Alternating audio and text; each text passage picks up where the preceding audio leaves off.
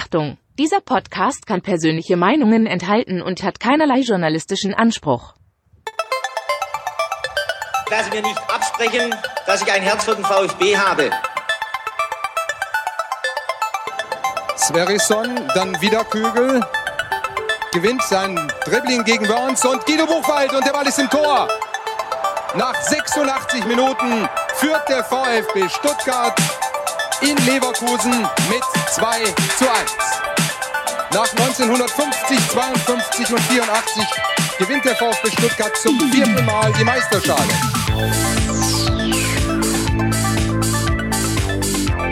Jetzt müsste der Ball endlich noch einmal hereinkommen. Jetzt kommt er weit nach hinten auf Hitzelsberger!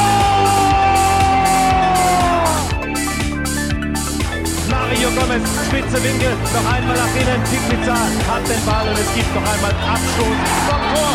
Und jetzt ist das Spiel aus und der VfB Stuttgart ist deutscher Fußballmeister. Herzlich willkommen bei STR. Mein Name ist Ricky, mit mir in der Leitung der Sebastian. Guten Abend, Sebastian. Schönen guten Abend, Ricky. Sebastian Oldschool heute wieder. Wir haben uns zusammengeschalten und werden jetzt so ein bisschen über den VfB Stuttgart sprechen. Für alle, die überrascht sind, was macht denn jetzt hier diese Datei bei mir plötzlich im Podcatcher oder beziehungsweise warum schlägt da eine neue Sendung auf YouTube auf? Ganz einfach. Wir haben das Prinzip aus der letzten Saison übernommen. Wir werden donnerstags in Zukunft immer über den kommenden Gegner des VfB Stuttgart sprechen und natürlich dann auch auf die Frauen, auf die U19 und auf die U21 blicken. Und wenn zwischen Dienstag und Donnerstag noch irgendwas Relevantes rund um den VfB passiert ist, dann findet das natürlich ja auch noch, ähm, ja, ich sag mal, ein paar Minuten ähm, und wir besprechen das Ganze dann. Also es sind ja dann doch ein paar Sachen passiert, die wir heute noch äh, besprechen dürfen, muss man sagen. Aber das, das Hauptaugenmerk liegt sozusagen auf den kommenden Gegner und auf U21, U19 und die VfB-Frauen. Sebastian, bist du startklar für die neue Saison, muss ich erstmal fragen. Ja, ich bin heiß, also nicht nur aufgrund der hohen Temperaturen, sondern ganz generell, ich bin heiß ähm, auf die neue Saison. Ich freue mich auf, auf Sonntag. Ähm, also ja, so langsam steigt die Vorfreude. Man guckt, was zieht man als weißes Trikot an, äh, wo ist die Dauerkarte, ist sie schon im Portemonnaie? Äh, nee, ich habe richtig Bock auf Sonntag. Ja, das hört sich gut an. Mir geht's genauso. Bevor wir dann auch in Medias Res gehen, will ich mich natürlich noch ganz kurz bedanken, und zwar bei unseren Unterstützerinnen und Unterstützern. Letzte Woche, ähm, beziehungsweise Quatsch, ich bin ja auch komplett daneben, am Dienstag habe ich ähm, es nicht geschafft, die Danksagungen hier mit in die Sendung zu nehmen. Deswegen habe ich euch versprochen, das Ganze machen wir am Donnerstag. Und ähm, seid mir nicht böse, es sind jetzt dann doch ein paar Namen, äh, die hier zusammengekommen sind. Es wird also ein Minütchen dauern, aber ich möchte mir das nicht nehmen lassen und äh, sage vielen lieben Dank für die Spenden. Danke Michael, Christian, Jens, Uwe, Stefan, Markus, Sascha, Steffen, Jens, Daniel, Tim, Maximilian, Bernhard, nochmal Steffen, Patrick, Alexander, Martin, nochmal Patrick, Manuel, Wilfried, Daniel, Nikos, Steve, Ralf, Benjamin, Philipp, nochmal Stefan, Bernd, Renato und zu guter Letzt nochmal Michael. Sind also ein paar Namen. Natürlich geht auch ein großer Dank raus an unsere 149 Patreon-Supporter. Ähm, es sind sieben mehr geworden, Sebastian. Das ist schon wow. äh, ein guter Krass. Zuwachs, würde ich sagen. Vielen, vielen mhm. Dank. Stellvertretend für euch alle pick ich mir heute mal den Johnny raus. Johnny unterstützt uns seit Dezember 2019. Das ist eine Ansage. Danke für den kontinuierlichen Support. Und ein besonderer Dank geht raus heute an den Kasper, den Udo und an den geheimnisvollen Unterstützer aus dem schönsten Nachbarland der BAD. Danke für euren Support. So, dann habe ich noch eine kleine Anmerkung und zwar sollte heute die Aufnahme nicht ganz tipptopp sein. Ich höre es nämlich auf meinem Kopfhörer, das Rauschen. äh, wir sind da technisch irgendwie momentan in so einer Findungsphase, so möchte ich es mal sagen. Wir wissen nicht genau, was das Problem ist, denn eigentlich ist das Setup genau das gleiche, das wir früher für die Podcast-Folgen äh, benutzt haben, aber aus irgendeinem Grund rauscht dem Butze sein Mikrofon. Und ich verspreche euch jetzt schon, sollte das äh, in Zukunft immer so sein, werden wir hier auch nochmal upgraden. Dann kriegt der Butze äh, ein High-End-Mikrofon. So. Ich, ich nehme es aus dem Fanprojekt einfach mit, also gar keine Frage. Ähm, vor allen Dingen, du hörst ein Rauschen und bei mir rauscht tatsächlich jetzt nichts mehr. Also wir hatten eben das Phänomen, dass mein Notebook rauschte, weil ihm zu warm war, aber jetzt rauscht hier bei mir nichts mehr. Aber es rauscht bei dir, das heißt irgendwo, äh, ja, die Hardware oder Software, irgendwas verursacht das Rauschen und ähm, das werden wir abstellen. Ja, wir hoffen, euch stört es nicht allzu sehr. Äh, wie gesagt, wir werden im Anschluss noch versuchen, ähm, die schlimmsten Tonstörungen irgendwie, ähm, ja, zu entfernen. Mal gucken, ob es uns gelingt. Dann äh, geht's immer noch nicht los mit der Sendung, denn es gibt noch eine Richtigstellung von meiner Seite. Äh, es geht erstmal los mit Marc äh, Kukurea, über den habe ich am vergangenen Dienstag gesprochen und habe behauptet, Brighton and Hove Albion stünde kurz vor einer Einigung mit Man City. Die beiden hätten sich schon ähm, angenähert. Das war falsch. Es ging um den FC Chelsea und das Schlimme ist, dass ich genau diese Meldung, also dass sich Brighton and Hove Albion und der FC Chelsea sehr angenähert haben, um es mal vorsichtig auszudrücken. Genau diese Meldung habe ich am Dienstagnachmittag gelesen, habe sie dann irgendwie im Kopf falsch abgelegt und dann kam dieser Fauxpas dabei raus. Sorry dafür. Dann ähm, wurde zwar in der Sendung schon aufgeklärt, aber mehrfach von euch ähm, zu Recht moniert. Das Thema Ömer Beas, natürlich hat er für Magdeburg 20 Minuten im Pokal gegen Frankfurt gespielt. Auch das ging mir durch. Also äh, sorry dafür. Ich habe es nicht nochmal nachrecherchiert, habe das Spiel mit einem Auge verfolgt und mir ist es einfach durchgegangen, dass er ähm, eingewechselt wurde. Soll sollte so nicht sein. Als kleine Wiedergutmachung habe ich noch ähm, ein Statement vom Ömer Beas mitgebracht. Der hat sich nämlich zu Wort gemeldet und meinte, dass Magdeburg was ganz Besonderes für ihn sei, für ihn sei, denn ähm, das erinnert ihn an äh, die Derbys in der Türkei, ja, wegen den fantastischen Fans. Also und den fanatischen Fans vor allem. Also das äh, fand ich fand ich bemerkenswert, dass er das erst mhm. das Gefühl erst in Magdeburg hat. Ich weiß nicht, was der ähm, am letzten Spieltag gegen Köln gemacht hat, aber ich kann mir fast nicht vorstellen, dass die, dass die Fans, äh, die Magdeburger Fans beim Training und jetzt auch beim Pokalspiel ähnlich drauf waren wie die Stuttgarter am letzten Spieltag nach dem Tor von Wataru Endo. Aber gut, aber gut, sowas muss man vielleicht wer, auch sagen. Wer weiß, also Magdeburg wird ja auch das Istanbul Deutschlands genannt. Ja, ist das so? das weiß ich nicht. Aber gut, ähm, immer fühlt sich wohl wir werden alle davon profitieren. Dann beim ja. Thema Luca Pfeiffer habe ich über Midtjylland flapsig gemutmaßt. Sie würden weniger ähm, auf das datenbasierte Scouting setzen und eher mit Beratern zusammenarbeiten. Da ist natürlich genau umgekehrt. Ja, Midtjylland ist datenbasiertes Scouting sein Vater. Ja, und es tut mir wirklich leid, ähm, dass mir da dieser Fauxpas äh, unterlaufen ist. Das Problem ähm, warum es mir auch wirklich viel ausmacht, ist, dass man das eigentlich wissen kann. Und ich habe es auf jeden Fall auch schon mal irgendwo aufgeschnappt. Ich weiß es jetzt nicht, ob es bei einem Elf-Freunde-Artikel war oder ob es der Max im Rasenfunk mal gesagt hat oder ob ich eine Doku gesehen habe. Auf jeden Fall, ähm, nachdem uns ähm, der Erste darauf aufmerksam gemacht hat, dann klingelte es sofort bei mir. Es sollten noch unzählige weitere Leute folgen, die natürlich gesagt haben, Mütjeland, seid ihr verrückt oder was? Das ist natürlich äh, wirklich datenbasiertes Scouting. Ähm, ja, äh, oder fest in datenbasierte Scouting-Arbeit involviert, der ganze Verein, und äh, baut sich auch so auf. Und das ist im Endeffekt, ähm, ja, ich sag mal so, das ist im Endeffekt die Herangehensweise, die man sich da ausgedacht hat, um anderen Vereinen einen Schritt voraus zu sein und dann natürlich auch mal so große Erfolge zu landen wie eine Champions League Teilnahme.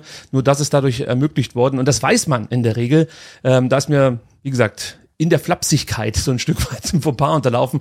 Ich habe dann auch noch einen Tweet gelesen, ist gar nicht böse gemeint, dass ich den jetzt rauspicke, aber da wurde halt von einer Falschinformation gesprochen. Das ist für mich jetzt persönlich ein bisschen drüber, weil es ging natürlich nicht darum, ähm, euch zu erklären, wie Midtjylland funktioniert, sondern wir wollten eigentlich über Luca Pfeiffer sprechen. Und es gibt dann immer mal wieder so äh, Phasen in so einem Gespräch, wo man einfach versucht, das Thema wieder ein Stück nach unten zu fahren, um auf den nächsten Punkt überzuleiten. Und das ist mir da absolut missglückt. Fakt ist auch, normalerweise würde man sowas wahrscheinlich rausschneiden, da es eine Live-Sendung ist, ja, genau. ist es eben drin geblieben und das ärgert mich, glaube ich, wirklich am meisten. Also ihr könnt euch gar nicht vorstellen, ähm, wie schlimm für mich solche äh, ja, Missgeschicke sind. Also sorry dafür. Ich werde weiter daran arbeiten, ähm, STR in Zukunft wieder besser zu machen oder ja, ein gewisses Level zu erreichen. Ist mir alles ein bisschen unangenehm. Sorry dafür. Gut, Lass uns über Leipzig sprechen. Unseren ersten Gegner, erster Bundesligaspieltag. Spätestens in 296 Tagen wissen wir, ob der VfB die Klasse gehalten hat. Das ist die gute Nachricht. Die schlechte Nachricht, äh, das erste Spiel muss auch bestritten werden, denn ausgerechnet das findet gegen den Retorten Club, äh, ja, gegen das Konstrukt Leipzig statt. Das kotzt uns natürlich massiv an, Sebastian, das kann ich schon mal vorwegschicken. Trotzdem muss die Frage erlaubt sein. Freust du dich denn jetzt auf dieses erste Heimspiel? Äh, na klar, ich freue mich aufs erste Heimspiel, ist erstmal ganz egal, wer, wer der Gegner ist. Da ist mir der Name des Gegners komplett egal. Ähm, ich freue mich darauf, dass am ersten Spieltag äh, wir ein Heimspiel zugelost bekommen haben, dass es in Stuttgart losgeht. Sonntag nehme ich dann zur Not auch, Wetter wird gut, es gibt äh, die Karawane, ähm, das Stadion wird so voll sein, wie es aktuell sein kann. Ich habe richtig Bock und nein, ich freue mich brutal, dass es wieder losgeht. Das hört sich gut an und ähm, ich würde sagen, wir starten gleich rein in den Serviceteil dieser Ausgabe. Mm. Also das haben wir einfach mal übernommen aus der vergangenen Saison. Wir wollen euch mit den wichtigsten Informationen rund um das Spiel sozusagen versorgen.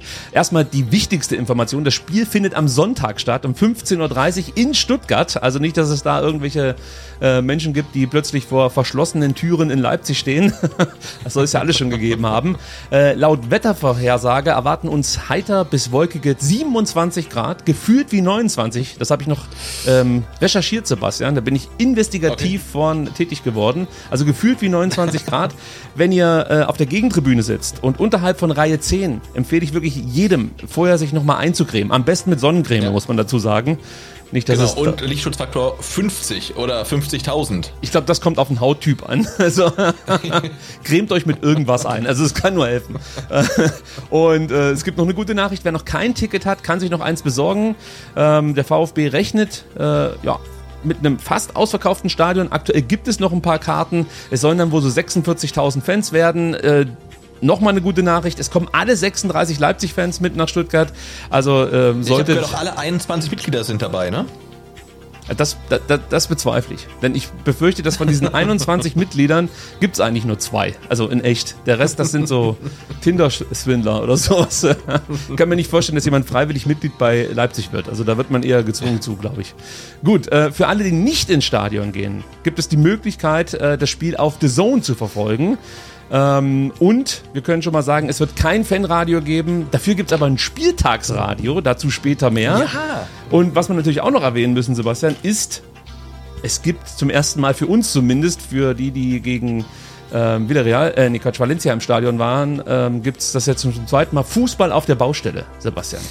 Und da muss man natürlich auch kurz noch drüber sprechen, denn ihr solltet euch auf lange Wartezeiten beim Einlass einstellen. Der Zutritt für die Cannstatter Kurve ist nur über so eine neue Drehkreuzanlage geregelt. Die findet ihr ja auf Höhe des VfB Fan Center. Äh, und Ticketinhaber für die Cannstatter Kurve sollten unbedingt rechtzeitig, was auch immer das bedeuten mag, aber rechtzeitig am Stadion sein und grundsätzlich etwas mehr Zeit äh, beim Einlass einplanen. Das heißt, ähm, geht nicht davon aus, dass wenn ihr euch um 15 Uhr anstellt, ihr um 15.30 Uhr im Stadion seid. Ja? Also das ist äh, äh, krass kalkuliert, würde ich mal so sagen. Also lieber vielleicht eine Stunde früher anstehen und dann drin das Bier trinken und eben nicht draußen äh, beim Palm Beach, auch wenn es schwerfällt. Aber beim ersten Mal jetzt ähm, würde ich mir das erstmal anschauen, wenn ich an eurer Stelle wäre und ähm, da kein Risiko eingehen. So, auch noch wichtig, der Fritz-Walter-Weg ist komplett gesperrt. Das ist der Weg, ich sag jetzt mal der PSV-Weg, also sprich da, wo man ja, sonst ja. beim PSV bei, vorbeilatscht, um dann eben Richtung Haupttribüne zu kommen, vorher sich noch eine Wasch zieht und ein Bier mitnimmt. Das alles wird nicht möglich sein. Das ist eine wichtige Information für alle Ticketinhaber, die in die Cannstatter Kurve wollen und natürlich auch die, die ähm, noch Plätze auf der Haupttribüne haben. Der Oberrang ist ja weiterhin zugänglich. Also ihr solltet äh, dann auch euren Parkplatz dementsprechend auswählen und äh, vielleicht dann wenn ihr mit dem Zug oder mit der S-Bahn anreist, äh, Bad Cannstatt aussteigen und von der Seite genau, Stadion nicht, äh, nicht äh, am Neckarpark. Also S1 Richtung Neckarpark macht wenig Sinn, weil ihr müsst halt komplett außen rumlaufen. Also dann lieber nach Cannstatt und das macht ja am Sonntag sowieso sehr viel Sinn, am Bahnhof Cannstatt auszusteigen. So sieht's aus. Da kommen wir auch noch drauf. Und zwar gleich in diesem Service-Segment. Dann die letzte Information. die Aufbewahrungsmöglichkeiten stehen aktuell nicht zur Verfügung. Das klingt erstmal nach einer Nachricht, Mensch, Ricky, warum erzählst du uns das? Aber es ist wirklich wichtig. Denn mitgeführte Taschen, Handtaschen und Rucksäcke dürfen maximal eine Größe von DIN A4 aufweisen. Ist eure Tasche größer, müsst ihr die also irgendwo liegen lassen, weil ihr könnt sie nirgendwo abgeben. Das heißt, ähm, bitte äh, achtet darauf, dass ihr keine größeren Taschen mitnehmt. Ich weiß jetzt schon, was am Einlass passiert. Das ist aber DIN A4. Und dann hebt sie praktisch da so, so einen Koffer hoch. Also, du soll die daheim abmesser. So, also das wird ein riesen äh, Hallo geben, das wird einen riesen Spaß geben. Sorgt also dafür, dass ihr so wenig wie möglich Gepäck mitnehmt. das kann ich an der Stelle noch sagen. Sebastian, du bist der Mann äh, für Gleisbauarbeiten und Behinderungen äh, im öffentlichen Nahverkehr. Deswegen die Frage an dich. Gibt es aktuell irgendwelche Gleisbauarbeiten oder dergleichen? Ja, natürlich gibt's die. Es sind Sommerferien, ähm, ihr habt vielleicht mitbekommen. Und Sommerferien heißen, heißt natürlich auch äh, Stammstreckensperrung bei der S-Bahn. Und ähm, zwischen Vaihingen und äh, Bahnhof äh, fährt äh, keine S-Bahn.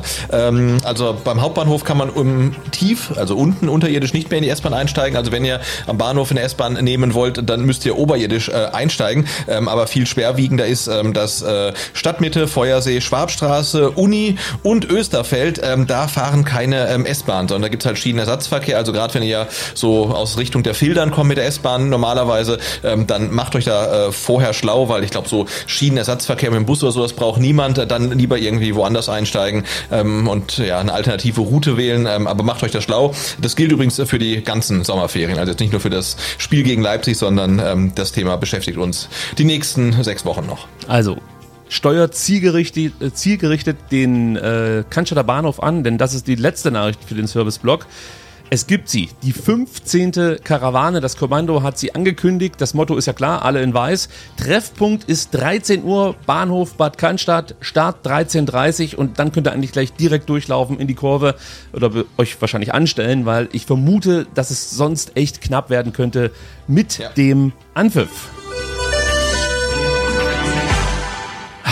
So ein Serviceblock. Den Gut. gibt es nicht überall. Ja, Serviceblock ist super. Ja. Mein, mein neues Lieblingssegment am Donnerstag, muss ich echt sagen. Also äh, ich hoffe wirklich so sehr, dass die Leute dieses Rauschen nicht so hören. Das macht mich natürlich ganz gribbelig. Du weißt es, ich bin Audiofanatiker und äh, wenn ich irgendwo was rauschen höre, dann werde ich ganz nervös. Und ich hoffe so sehr, dass wir dieses Rauschen rauskriegen, weil äh, dieses Segment allein hat es verdient. Diese Sendung sowieso. Ja, absolut. Und wie, wie gesagt, irritierend ist bei mir rauscht halt gar nichts. Ja. Vielleicht rauscht es ja auch nur bei mir im Kopf. Also ganz nur- ausschließen ja, kann ich es bei den Temperaturen nicht. halt, äh, es ist wahrscheinlich auch so. Genau.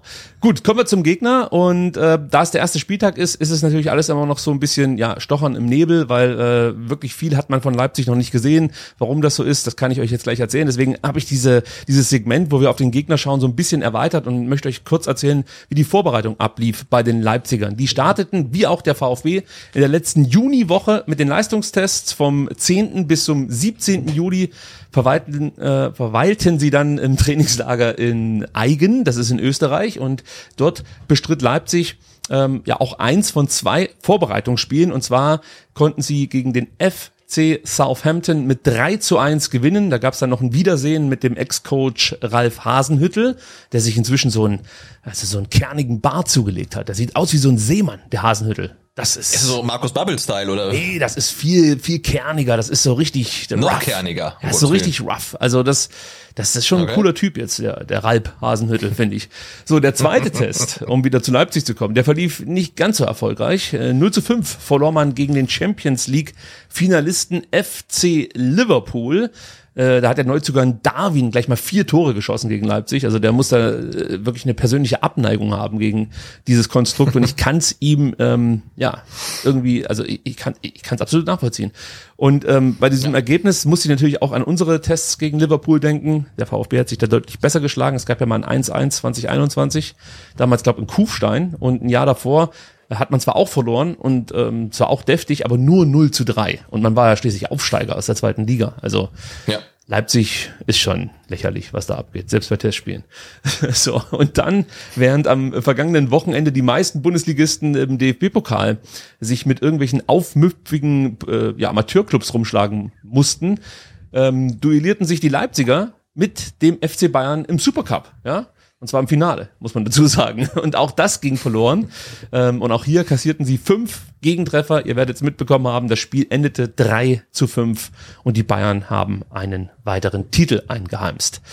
Ähm, was ich auch noch machen will, Sebastian, ist kurz mal auf die Abgänge und Neuzugänge äh, schauen, denn ähm, das kriegt man ja mittlerweile fast nicht mehr alles auf die Reihe, weil es ja so viele News zu den einzelnen Vereinen gibt, also viel mehr als sonst. Also früher war es ja so, jedenfalls in meiner Welt, es wurden eigentlich nur die ganz großen Transfers groß kommuniziert. Alles andere lief mehr oder weniger äh, ja so unter der Hand ab. Also da musste man schon danach suchen. Jetzt ist es ja so, dass selbst die U17-Transfers groß äh, thematisiert werden. Also äh, richtig, du, du kommst eigentlich nicht mehr mit, wenn du äh, dich um mehr als zwei, drei Vereine kümmerst. Dann musst du wirklich nochmal nachlesen. Und damit ihr das nicht machen müsst, dachte ich mir, äh, lass uns kurz mal auf die wichtigsten Abgänge und Zugänge ähm, bei Leipzig schauen. Erstmal muss man sagen, Leipzig ist es gelungen, wirklich den wichtigsten Spieler zu halten. Es geht natürlich um Christopher Nkunku. Und ganz ehrlich, damit hat irgendwie keiner gerechnet. Also jedem war klar, der Nkunku wird jetzt im Sommer wechseln, ja, Pustekuchen, der bleibt jetzt und der bleibt nicht nur für ein Jahr oder für zwei, also vielleicht bleibt er nur für ein Jahr oder für zwei, ja. aber er hat bis 2026 verlängert, ähm, verdient jetzt sieben Millionen Euro im Jahr und war damit bis vor kurzem Leipzigs Bestverdiener, Sebastian. Ja. Und bis vor kurzem, auch nur deshalb, weil man letzte Woche dann David Raum verpflichtet hat. Linksverteidiger aus Hoffenheim für 26 Millionen Euro. Ähm, der bleibt fünf Jahre in äh, Leipzig, das ist der Plan, und der verdient jetzt acht Millionen Euro pro Jahr. Das ist eine Genau, und laut äh, David Raum ist ja David Raum auch der beste Transfer dieser Transferperiode, ha, habe ich gehört. Aber äh, ja, um auf Nkunku zurückzukommen, das finde ich schon äh, spektakulär, weil irgendwie hat jeder gedacht, der ist sowieso weg, weil meistens ist ja tatsächlich die Bindung der Spieler dann zu Leipzig jetzt nicht so riesengroß. Ähm, und wenn dann vielleicht irgendwie PSG ruft oder so und da kann er noch ein Vielfaches verdienen, dann hätte ich schon gedacht, dass er weg ist. Ähm, aber er ist, äh, glaube ich, zum Spieler der Saison gewählt worden vom Kicker, hat irgendwie einen astronomischen Marktwert und das hat mich tatsächlich überrascht, ähm, dass wir ihn auch diese Saison äh, ähm, in Leipzig sehen. Und auch wenn ich jetzt Leipzig nicht so wahnsinnig sympathisch finde, ähm, wenn er halt einen guten Tag hat und aufdreht, dann ist es halt schon einfach eine Augenweide, ihn beim Kicken äh, zusehen zu dürfen. Ja, absolut. Also er ist schon eine Bereicherung für die Bundesliga, keine Frage. Ich sehe ihn auch gerne Fußball spielen. Ähm, ja, äh, zu David Raum wollte ich noch sagen, also der äh, kennt ja auch überhaupt nichts, oder? Also von Fürth nach Hoffenheim und dann nach Leipzig. Also damit er wirklich das. Ja gut, das, aber seit wir sein Tattoo gesehen haben, wissen wir, dass der keinerlei äh, Hemmung kennt. Ja, es scheint fast so, ja. Also ähm, es, man muss da man muss wirklich davon ausgehen, dass, dass er echt da komplett schmerzbefreit ist. Ähm, damit er wirklich das scheiße Quartett komplett hat, müsste er jetzt vielleicht noch nach Leverkusen gehen oder so. Dann hätte er es äh, komplett durchgeritten hier in der Bundesliga. Äh, echt schlimm, muss man sagen. David Raum unsympathisch. Ja, gut, und dann auch nach Wolfsburg, denke ich, ne? Und dann, Ey, dann hat er das Quartett. Ich muss euch dazu sagen, seht es bitte wirklich mit einem Augenzwinkern. Also äh, ich greife den jetzt hier nicht persönlich an. Ich habe nämlich vergessen, Sebastian, äh, unseren Einspieler hier reinzuhauen, dass wir natürlich kein offizieller ja. VfB-Podcast sind. Nein, genau, also absolut nicht. Sollten Leipziger zuhören. Äh, ist mir egal. Also David Raum, das war der erste wichtige Neuzugang. Dann gibt's noch einen zweiten, auch der kennt nichts. Xaver Schlager, kommt nämlich aus äh, Wolfsburg, genau, nach mhm. Leipzig. Äh, zentraler Mittelfeldspieler, hat 12 Millionen Euro Ablöse gekostet. Dann gab's noch ein paar Leihrückkehrer wie Sörlot und Muriba. Bei denen könnte ich mir theoretisch vorstellen, dass sie auch in der kommenden Saison eine Rolle spielen ja, können, also mal abwarten. Sörlot soll wohl in der Vorbereitung gar nicht so schlecht drauf gewesen sein. Moriba, da muss man mal gucken. Für mich schon ein interessanter Spieler, großes Talent, vielleicht kann er es auch abrufen, bin ich mal gespannt.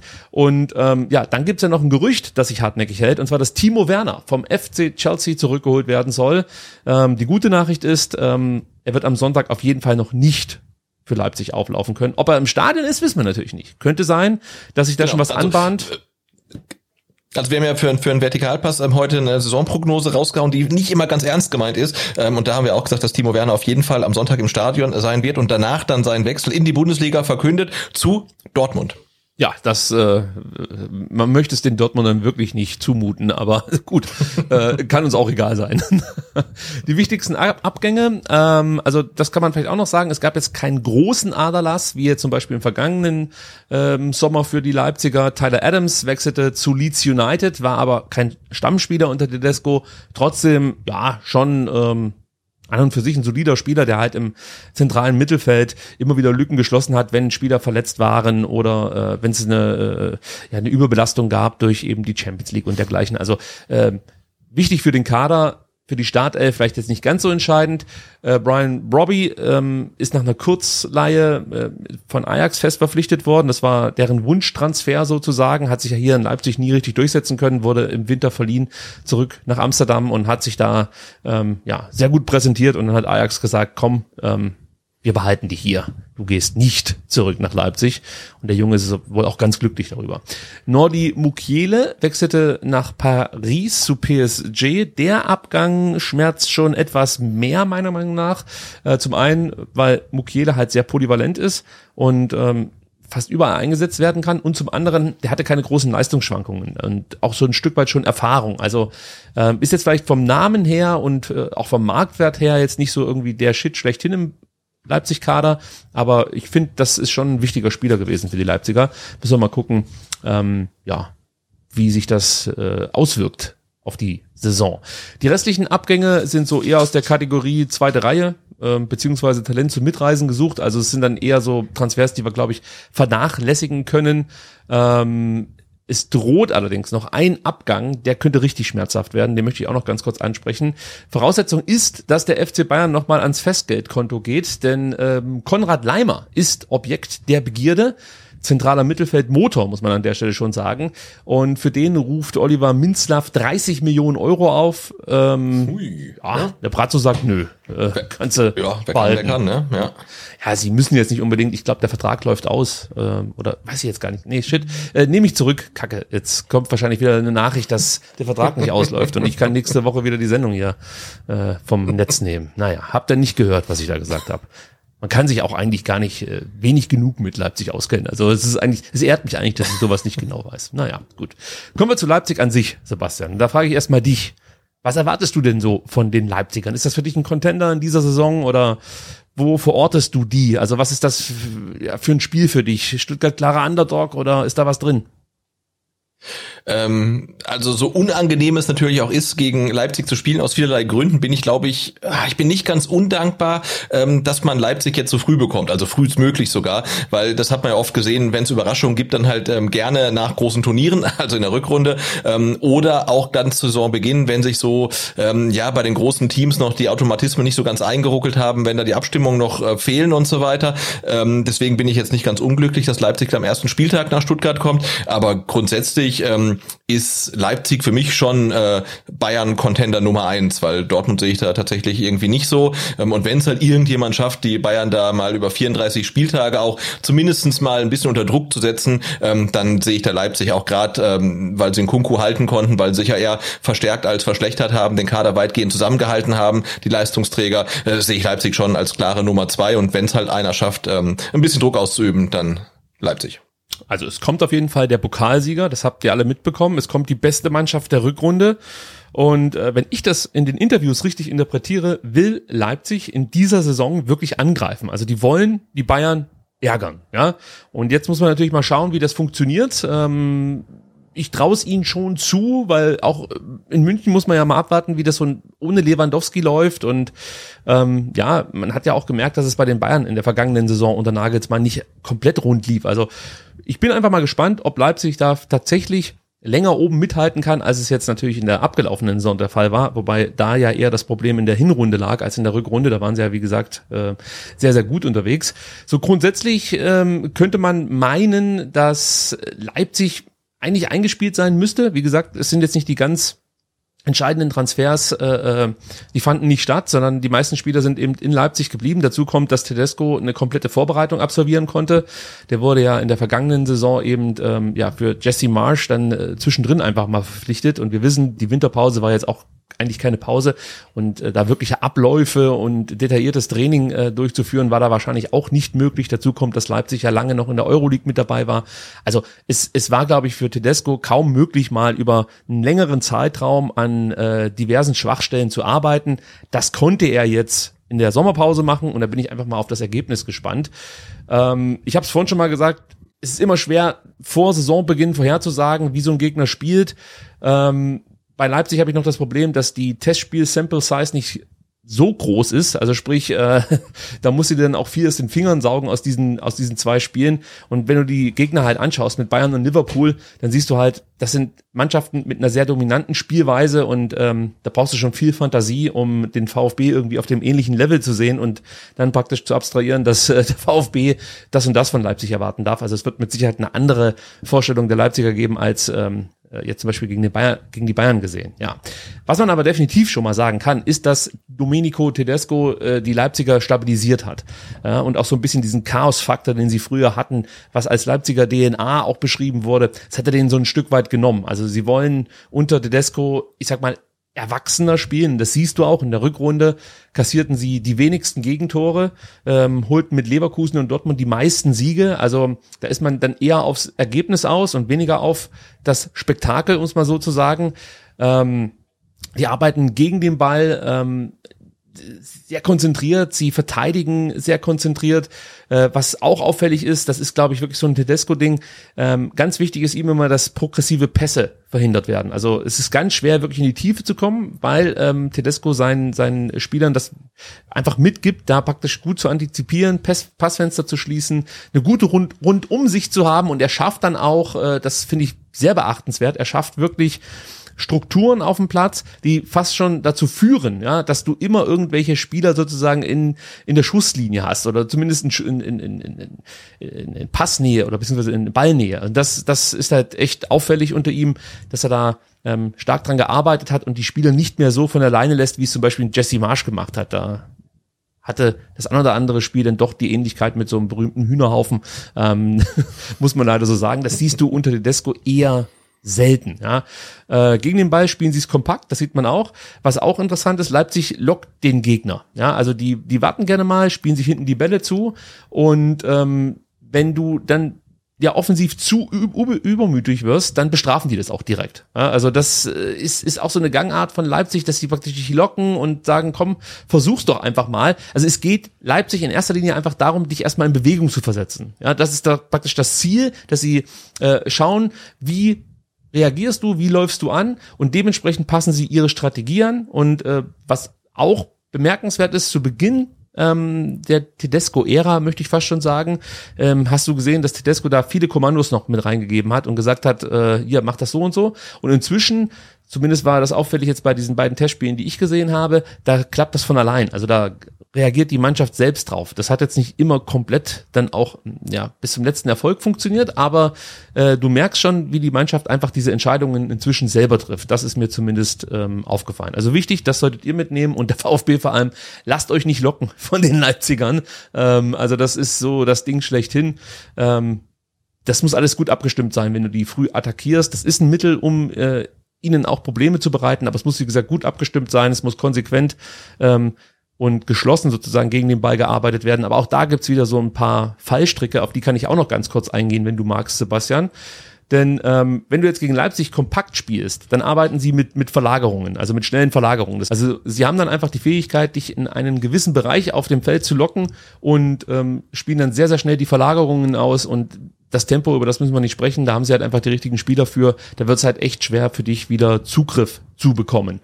Wenn die rein enger zusammenrücken, also die des VfB Stuttgart, sprich wenn die wenn die Mittelfeldspieler näher an die Angreifer ranrücken, dann kommt die Vertikalität von Leipzig ins Spiel. Also dann spielen sie wirklich aus den Halbräumen ähm, gerne scharfe Bälle nach vorne. Äh, du hast die Möglichkeit aus der Defensive mal einen Chipball zu spielen und so. Da musst du wirklich auch wieder hellwach sein und das praktisch die die Reihen ähm, ja nicht zu eng zusammenziehen, ja, aber du darfst natürlich auch nicht zu große Räume lassen, weil das nutzen sie dann auch, können gut aufdrehen, Tempo aufnehmen, also da braucht's auch wieder eine gute Mischung und die Halbräume sind halt grundsätzlich immer so ein Thema bei Leipzig, die sind immer schon stark besetzt gewesen und äh, wie gesagt auch so unter Tedesco äh, eine ganz, ganz wichtige Komponente in seinem Spiel. Und du hast da natürlich mit Nkunku, Schoposchlei und Olmo Spieler, die dir da wirklich das Leben schwer machen können.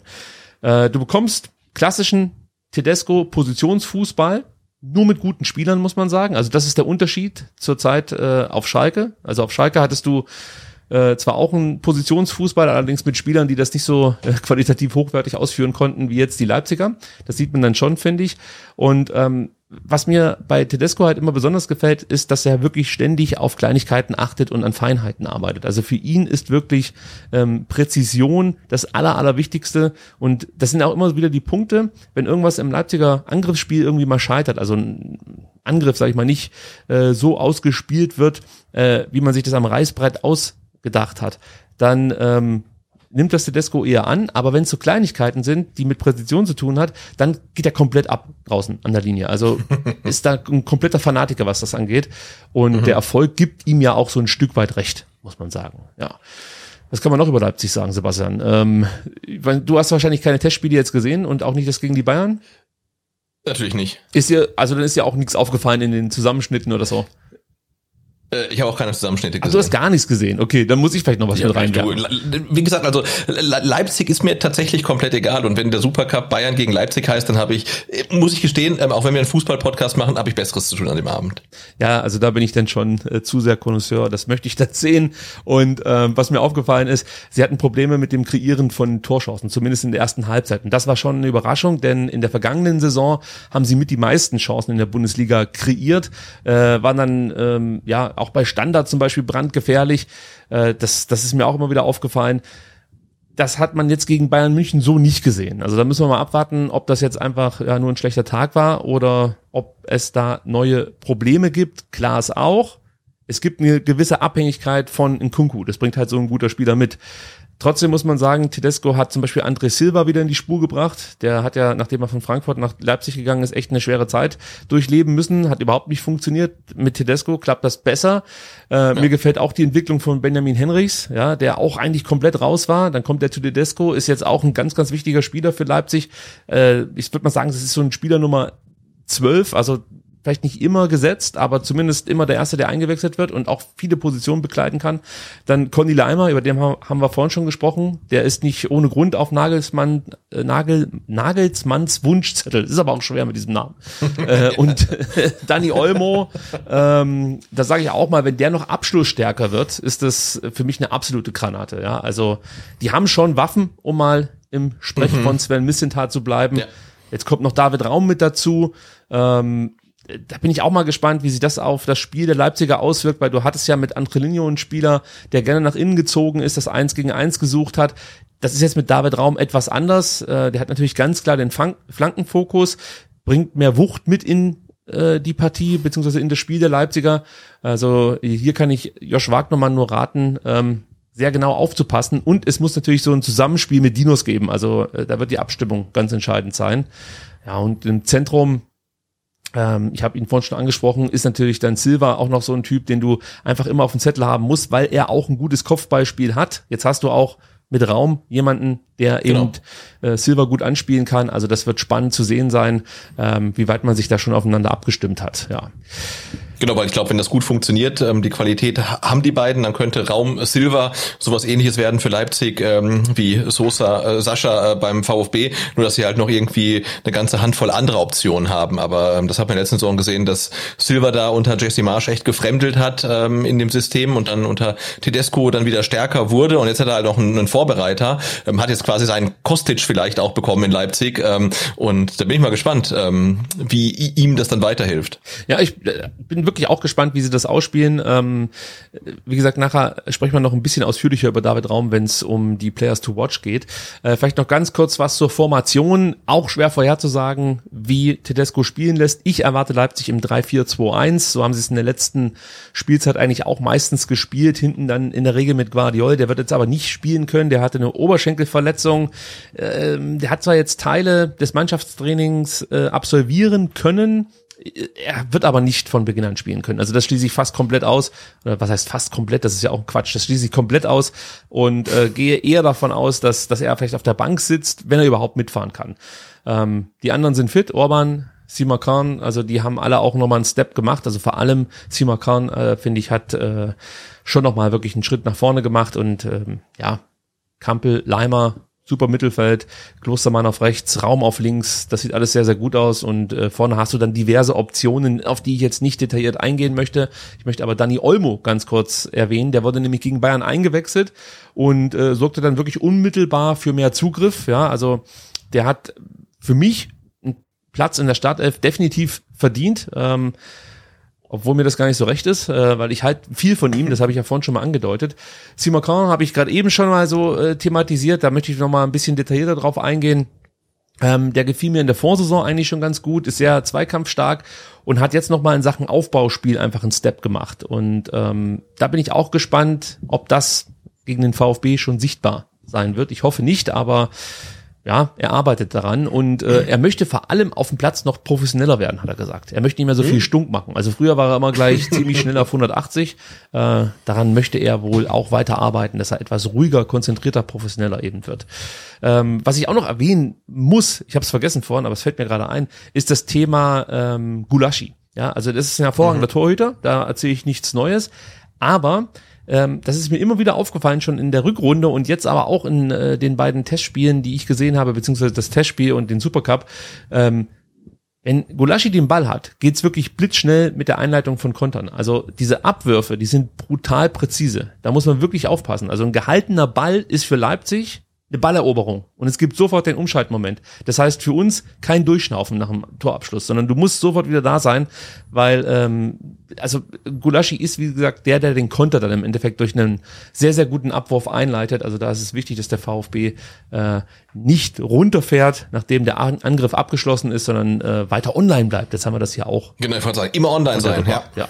Und auch wichtig die zentrale Absicherung. Also wenn unsere Sechser, das habe ich ja vorhin schon mal angedeutet, zu hoch stehen, nimmt dich Leipzig mit dem vorhandenen Tempo und ihrer Präzision einfach auseinander. Also da braucht es einfach äh, eine gute Mischung und auch eine gute Absprache zwischen Ahamada und Endo. Ich erwarte Ahamada, das kann ich gleich schon mal sagen, etwas tiefer als ähm, zuletzt in den Tests und gegen Dynamo Dresden. Du brauchst da einfach eine bessere Absicherung. Nur Endo, das wird nicht funktionieren. Vor allem nicht, wenn Endo dann ja auch noch der Spieler sein soll, der äh, ja die Pässe sozusagen aus der Abwehr nach vorne bringt und ähm, ich ja, hätte da große Bauchschmerzen, wenn er dann auch gleichzeitig noch die Restverteidigung äh, mit aufrechterhalten ja. soll. Also das äh, wird auch hier wieder spannend zu sehen sein.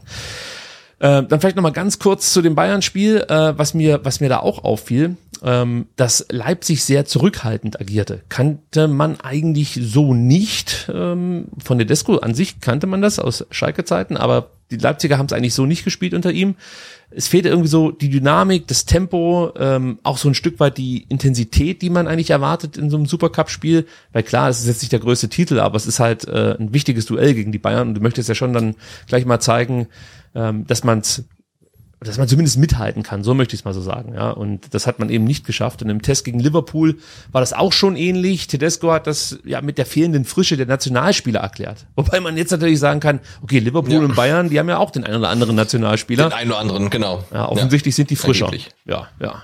Hm? Jetzt die große Frage, wo sind sie denn verwundbar? Wo kann man die knacken? Und man kann sie knacken, ja. Also gerade haben wir darüber gesprochen, laut Tedesco sind die Nationalspieler einfach noch nicht auf dem Fitnesslevel, das er von ihnen so ein Stück weit erwartet oder das er sich erwünscht. Und äh, wir haben vorhin über das Wetter gesprochen. Also es wird am Sonntag heiß. Dazu kommt, dass der VfB einen Tag länger regenerieren konnte. Das wird jetzt alles nicht besonders viel ausmachen, aber vielleicht bringt es ein bisschen was. Also das mhm. ist schon mal definitiv ein Thema. Über die Abhängigkeit von Nkunku haben wir gesprochen. Ja? Also Leipzig hat einfach ein Problem, wenn in Kunku einfach mal nichts Geniales macht. Leider macht er fast in jedem Spiel irgendwas Geniales, aber vielleicht gibt's mal einen schlechten Tag. Ja.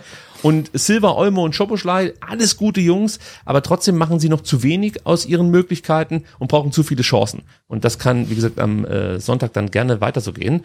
Ähm, dann haben wir gesehen, gegen die beiden äh, Top-Teams, Bayern und Liverpool, hatte Leipzig wirklich große Probleme, wenn sie früh vom Gegner Druck bekamen. Also entschlossenes Anlaufen ist ein Schlüssel aber du brauchst natürlich dann auch die Qualität im Anlaufen. Ich traue das im Chris Führig zu, im Tomasz traue ich das zu.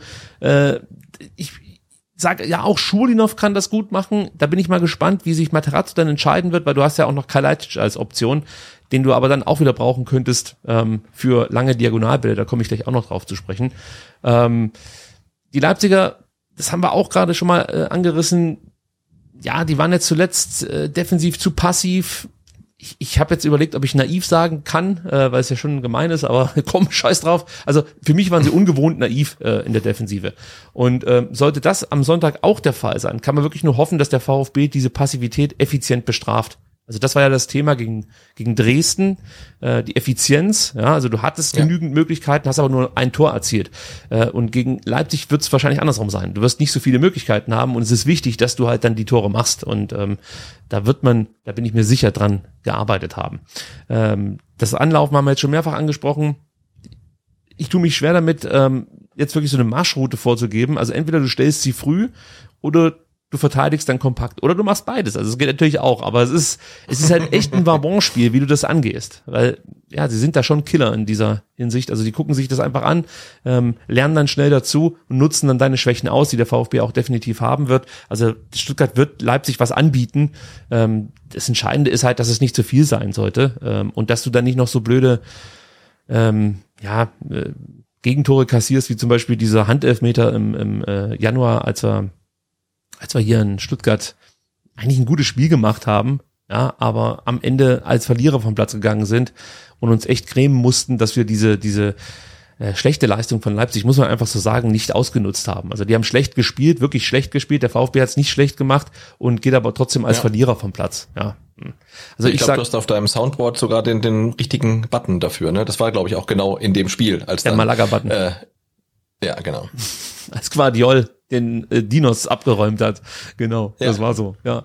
Also, wenn du mutig spielst äh, mit Tempo und Tiefgang, dann ist da definitiv was drin. Sollte Sascha und äh, Luca Pfeiffer spielen können oder überhaupt eingesetzt werden, also Luca Pfeiffer wird spielen können, da lege ich mich fest, aber vielleicht nicht von Beginnern, dann kannst du auch mit Diagonalbällen und Flanken arbeiten. Das ist dann schon ein Mittel.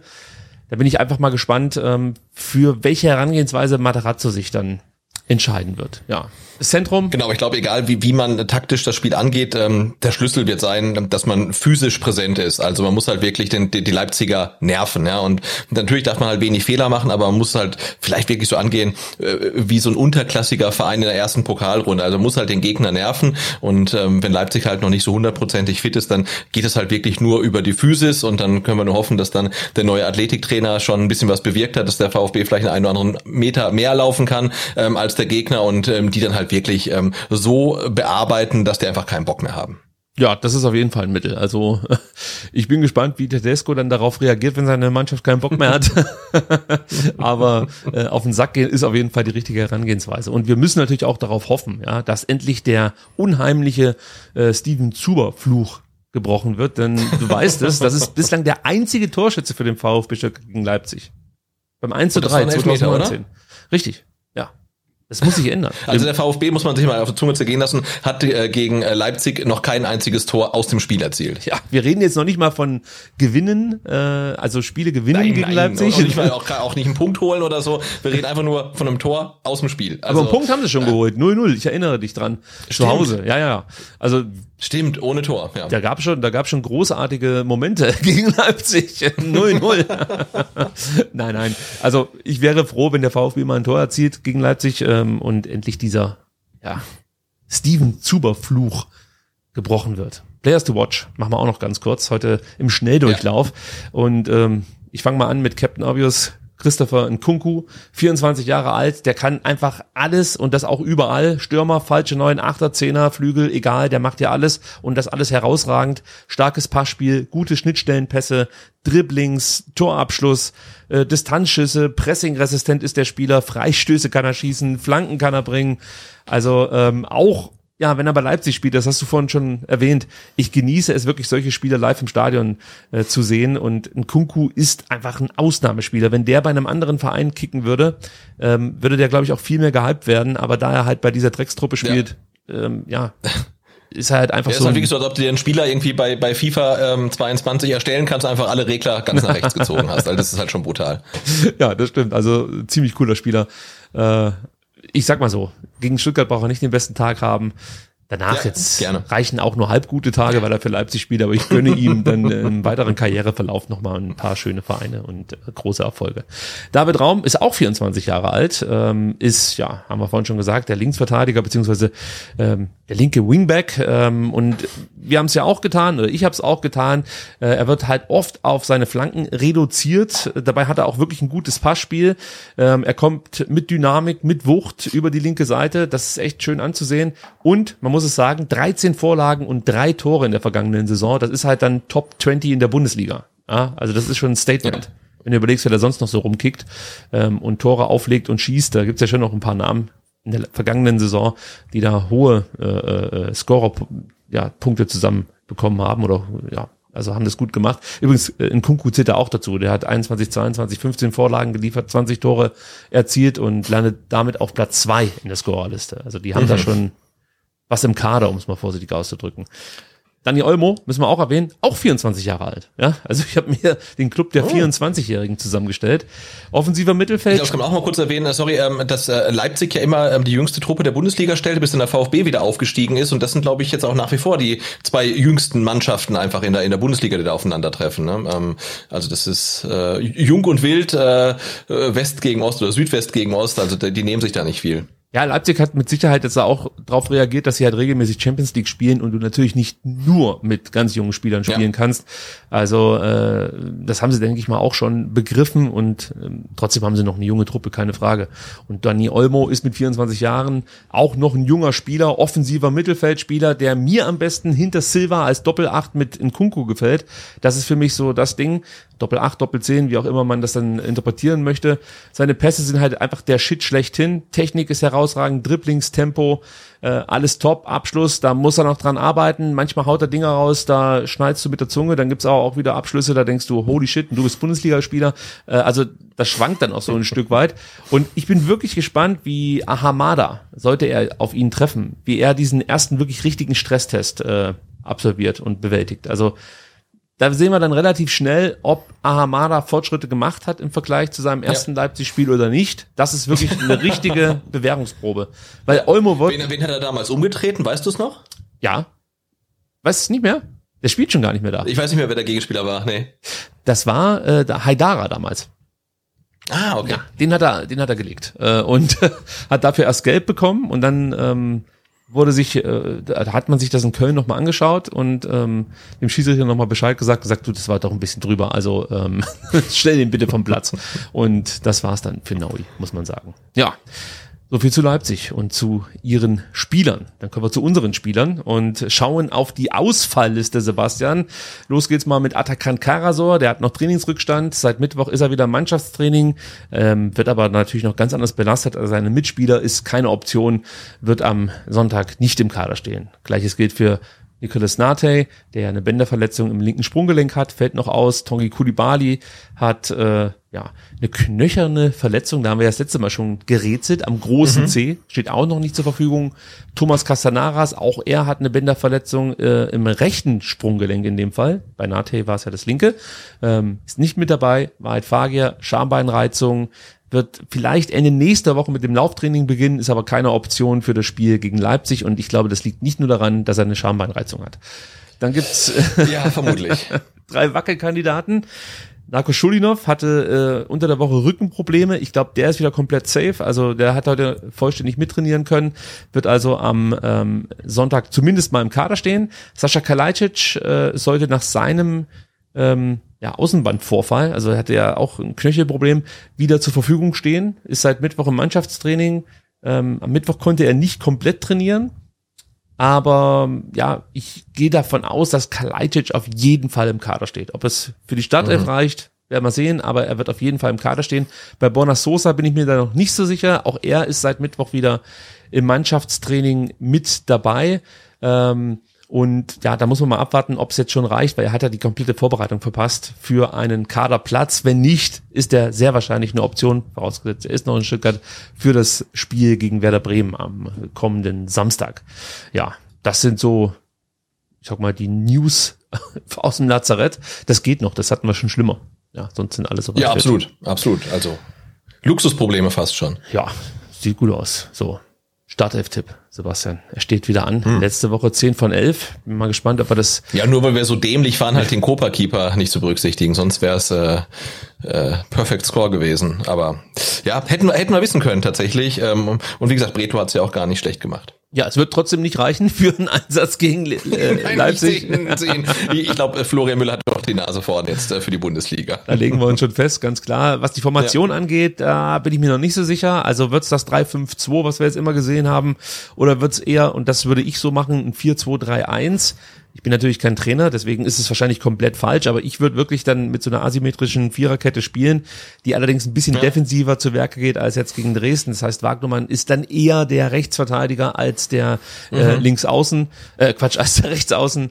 Ähm, Genau, das du hast gesagt, das ist dann auch natürlich seinem Gegner geschuldet, der wahrscheinlich dann David Raum heißt, also äh, dessen Flanken gilt es zu verteidigen und deswegen kann ich mir auch gut vorstellen, dass äh, Wagnumann dann eher so einen klassischen rechten Verteidiger in der Viererkette gibt als ein Wingback äh, wie in Dresden. Ja, und trotzdem hat er natürlich die Möglichkeit, sich immer mal wieder mit nach vorne einzuschalten und der VfB kann das natürlich dann über die drei, die hinten bleiben und vielleicht Endo kompensieren, der dann vielleicht nicht auf die Rechtsverteidigerposition einrückt, aber dann ähm, zumindest den Halbraum auf der, auf der rechten Seite schließt, weil das ist, wie gesagt, ganz, ganz wichtig, dass die Halbräume immer gut bewacht sind, sonst wird dich Leipzig bestrafen. Das haben wir schon gelernt.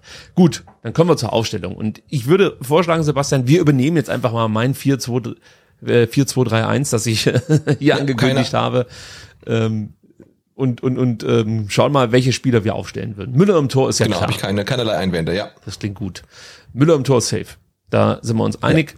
Da brauchen wir, glaube ich, auch nicht drüber diskutieren. Und eigentlich sind die vier, die hinten stehen, eigentlich auch klar. Du hast ja kaum Optionen. Genau, viel, viel, Genau, viel mehr gibt's auch nicht und die haben es ja auch gegen ähm, Dresden ganz ordentlich gemacht, dann halt nur taktisch ein bisschen anders ähm, aufgestellt, aber äh, klar, Anton Mafropanos werden in der Mitte verteidigen, äh, Wagnermann auf rechts und Ito auf links. Ja, ja so sehe ich es auch. Und dann sind wir äh, bei der Doppelsechs, die ich wirklich auch als Doppelsechs aufbieten würde und ähm, ja, ich, mir wäre es fast schon recht, der Nate hätte sich nicht verletzt, dann ich würde tatsächlich jetzt Nate Ahamada äh, vorziehen. Ähm, da ich aber eigentlich keine Option außer noch Clinton Mola sehe zu Hamada, gehe ich hier mit Endo und äh, eben Naui. Ähm, ich kann mir nicht ja. vorstellen, dass, dass Clinton Mola von Beginn an gegen Leipzig auflaufen wird, vor allem nicht nachdem Ahamada wirklich eine gute Vorbereitung gespielt hat, auch genau. gegen Dresden nicht schlecht gespielt hat, es vielleicht jetzt nicht optimal gemacht hat und äh, nicht so stark wie eben ähm, bei der bei der äh, bei den Vorbereitungsspielen. Trotzdem sehe ich ja Ahamada dann noch mit dem besten Karten, um neben Endo den Doppelsechs zu bilden. Ja, ähm, da gehe ich mit, auf jeden Fall. Und interessant wird's ja eigentlich sowieso jetzt nur in der Offensive, mhm. für wen sich Matarazzo da entscheidet. Ähm, Silas ist für mich eigentlich gesetzt äh, auf der linken ja. Seite.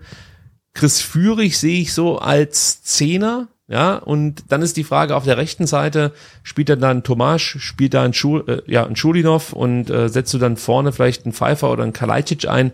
Also wie stellst du dir das jetzt zusammen? Du könntest, wie gesagt, mit Tomasz vorne im Sturm spielen, dahinter dann mit Silas Führig und Schulinov, Schulinov, der dann auf der rechten Außenbahn spielt. Ähm, du könntest aber auch sagen, guck mal, das ist Schwab rauskomme gerade. Da könntest du aber auch sagen, dass du sagst, jetzt hier der Silas, äh, den, den du ja links oder auf rechts, steht der auch gegangen. Und dann praktisch ein Schulinov auf links rüber. Wie du willst, kannst du hin und her schieben, wie du Bock hast. Auch während dem Spiel, kein Thema. Führig kannst du nochmal auch nochmal auf den Flügel rausschieben. Ist, oh, theoretisch machbar. Thomas vorne kannst du zurückziehen, sagst, komm, sieh das gerade nur mal vorne rein. Je nachdem, wie es dir passt. Wie würdest du es machen? Ja. Hast du jetzt gerade eigentlich so, so einen Button auf dem Roadcaster gedrückt, der automatisch dich in Schwäbisch übersetzt oder kannst du das? Ja, das ist ja der Roadcaster 1, der hat nicht solche tollen Features. also, ich, also ich, äh, wirklich sehr, sehr, sehr beeindruckend. Ähm, also ich glaube tatsächlich, ähm, äh, würde ich ähm, ganz vorne ähm, einen der beiden Langen sehen, weil ich habe ja schon gesagt, ähm, aus meiner Sicht hatte man gegen Dresden halt in der Offensive 0,0 Kopfballgefahr und ähm, jetzt ist Kalajdzic wieder fit, vielleicht nicht für 90 Minuten. Luca Pfeiffer ist da, ist auch spielfit, ähm, wenn vielleicht auch nicht für 90 Minuten. Und ähm, ich glaube schon, ähm, dass man vorne einen der großen Stürmer reinstellen wird, um sich einfach äh, die Option offen zu halten, mit Flanken dann auch zum Erfolg zu kommen.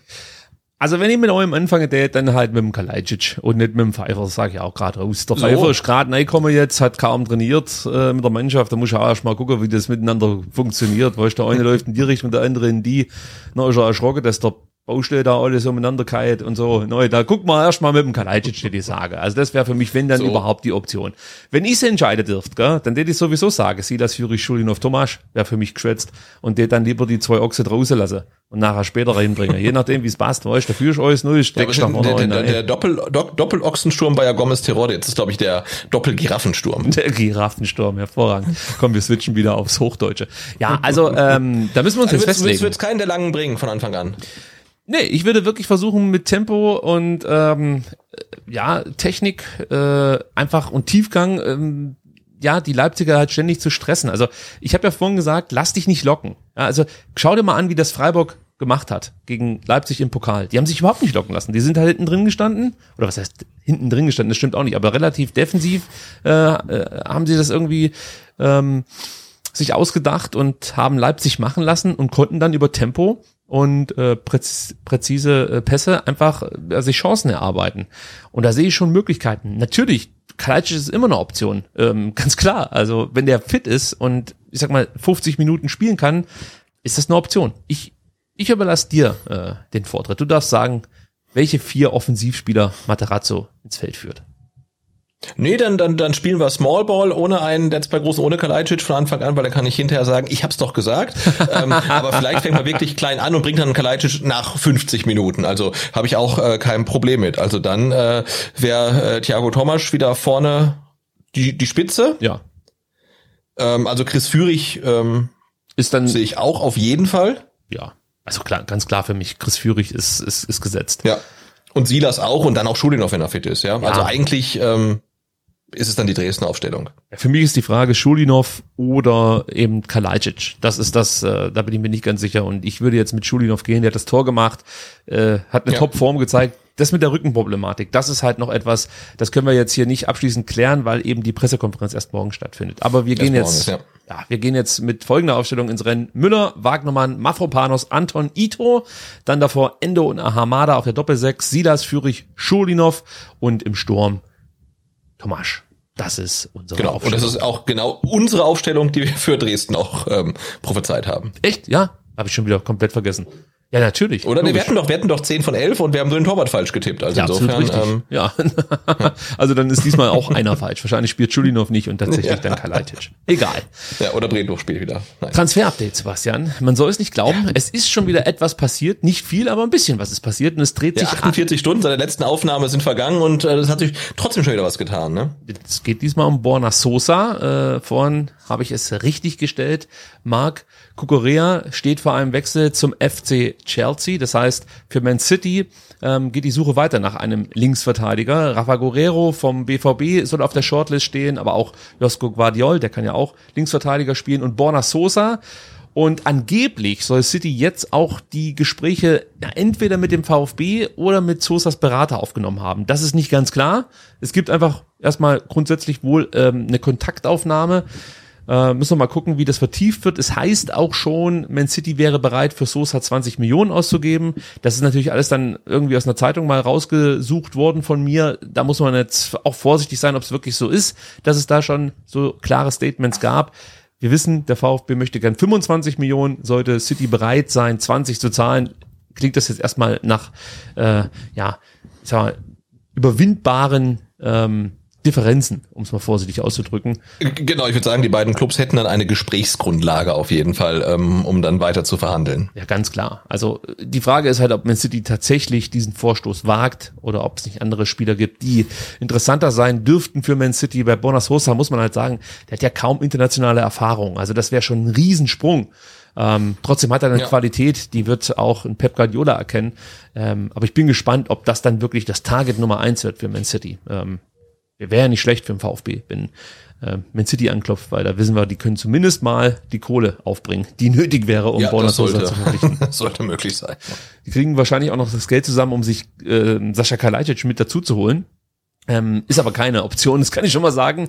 Trotzdem gibt's hier auch wieder äh, eine kleine Nachricht zu Sascha Kalajdzic. Und zwar äußerte sich Sven Missentat gegenüber der Sportbild zu einem möglichen Verbleib von Sascha Kal- Kalajdzic. Er sieht nämlich ab September komplett andere Voraussetzungen, was eine Vertragsverlängerung angeht. Der Missentat sagt nämlich, ich sehe ab September gute Chancen für eine Verlängerung. Und damit bezieht er sich natürlich wieder auf diese Absprachen zwischen dem VfB und Sascha Kalajdzic, nämlich dass Kalajdzic den Verein nicht ablösefrei verlassen werde. Also da haben wir ja schon mehrfach drüber gesprochen. Interessant ist nur, dass Sascha Empacher, also der Berater von Sascha Kalajdzic, von solchem, von solch einem äh, Agreement nichts wissen will. Das Ja, okay. ist schwierig. Der das hat wahrscheinlich die Ohren zugehalten, als äh, Sascha und Sven das ausgemacht haben. Ja, vielleicht sollten wir das eher als Versprechen von, von Sascha sehen, denn ähm, Ja. Wir wissen, er hat eine hohe Affinität hier zum VfB Stuttgart. Er ist, denke ich mal, auch dem Verein dankbar für die Zeit, die er hier erleben durfte und auch äh, ja für den Rückhalt, den er erfahren hat nach schweren Verletzungen. Und ähm, ich könnte mir vorstellen, dass das dann schon noch mal bei ihm mit reinspielt, reinspielt und er halt einfach Sven Missentat oder wem auch immer versprochen hat, hey, natürlich gehe ich hier nicht ähm, komplett ohne Ablöse. Äh, das kriegen wir schon irgendwie hin. Ja, und ähm, ich bin mal gespannt, ob es dann tatsächlich zu einer Vertragsverlängerung kommt. Wir haben ja relativ früh hier gesagt, dass wir das für durchaus möglich halten, ähm, dass Sascha Kalajdzic hier nochmal verlängert. Äh, und ich meine mich zu erinnern, dass der Alexander Werle das schon ganz, ganz lange erzählt. Also mal gucken. Ja, und wenn man so einen so einen Seismographen hätte über die Zeit, weißt du, auch so ähm, so Preistrends und so weiter, ähm, dann war ja eigentlich äh, nach Ende der Saison klar, der Kleitsch, der ist sofort weg, Dortmund, Bayern, irgendwohin, also der ist sofort weg. Ähm, ja, und so langsam merkt man ja auch, ähm, so, so ganz konkret ist es halt irgendwie alles gar nicht. Und ich würde auch sagen, die Wahrscheinlichkeit äh, scheint dann eher zu steigen, ähm, dass wir ihn in der kommenden Saison auch dauerhaft äh, beim VfB sehen und nicht nur die ersten Spieltage im August noch. Ja, war halt für viele Vereine ähm, so die 1B-Lösung und dann haben sie ihre ja. 1A-Lösung bekommen und dann war er halt einfach weg genau. vom Fenster. Und das Gute ja. ist ja, dass Kalajdzic jetzt zum Beispiel nicht ähm, ja so projektorientiert ist wie Orel Mangala und sagt, komm, dann nehme ich halt irgendeinen Aufsteiger, der die Kohle aufbringt. Zumindest bislang genau. nicht, muss man sagen. Ja. ja. Ähm, dann gab es noch eine Frage auf YouTube vom Raphael, der schrieb uns, mhm. laut Mark äh, Bärenbeck von Sky reicht der Mangala-Transfer nicht aus und Stuttgart müsse laut ihm Kalajdzic oder Sosa verkaufen. Stimmt das? Habt ihr genauere Infos? Also erstmal nein, wir haben überhaupt keine Infos, weil wir sind keine Journalisten, sondern einfach nur Fans. Aber, aber wir wissen dann glaube ich schon oder wir können glaube ich schon sagen und das hört man ja aus diversen Aussagen von Sven Missentat und auch von Alexander Werle raus, dass der VfB Stuttgart nicht zwingend Spieler abgeben muss. Man ist mit diesem Mangala-Transfer jetzt erstmal so weit im Soll, ähm, aber es würde dem Verein auch nicht schaden, wenn sie noch weitere Transfereinnahmen irgendwie generieren könnten. Ähm, was man immer im Hinterkopf behalten sollte, wenn Bonasosa nicht in diesem Sommer wechselt, es gibt noch ein ganz, ganz langes Wintertransferfenster und natürlich dann auch noch eine Transferperiode im Sommer 2023. Das heißt, der Wert des Spielers ist ja nicht weg, nur weil er jetzt nicht wechselt. Gleiches gilt für Sascha Kalajdzic, vorausgesetzt es gibt die Vertragsverlängerung.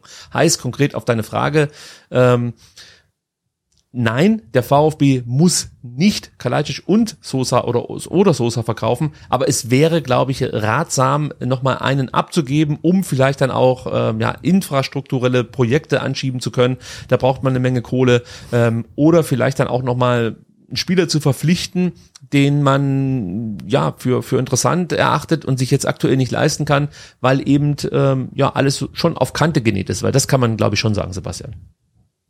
Genau, aber man kann auch sagen, dass dann zum Beispiel so ein Transfer wie der von Luca Pfeiffer nicht daran scheitert, dass mal so komplett blank ist und gar keine Kohle mehr hat, sondern ähm, das lässt sich dann doch noch bewerkstelligen und man hat natürlich dann auch ähm, ja äh, Einnahmen von von anderer Seite. Wir haben es angesprochen, DFB-Pokal zweite Runde immerhin auch 400.000 Euro. Ähm, ich habe heute gelesen, ähm, der VfB kriegt auch noch mal einen sechsstelligen Betrag, weil Bernd Leno noch mal gewechselt ist. Also auch da kriegt man noch mal ein bisschen Kohle. Das ist jetzt alles nicht viel. Ähm, ja, 150.000 da, da kommt was rein.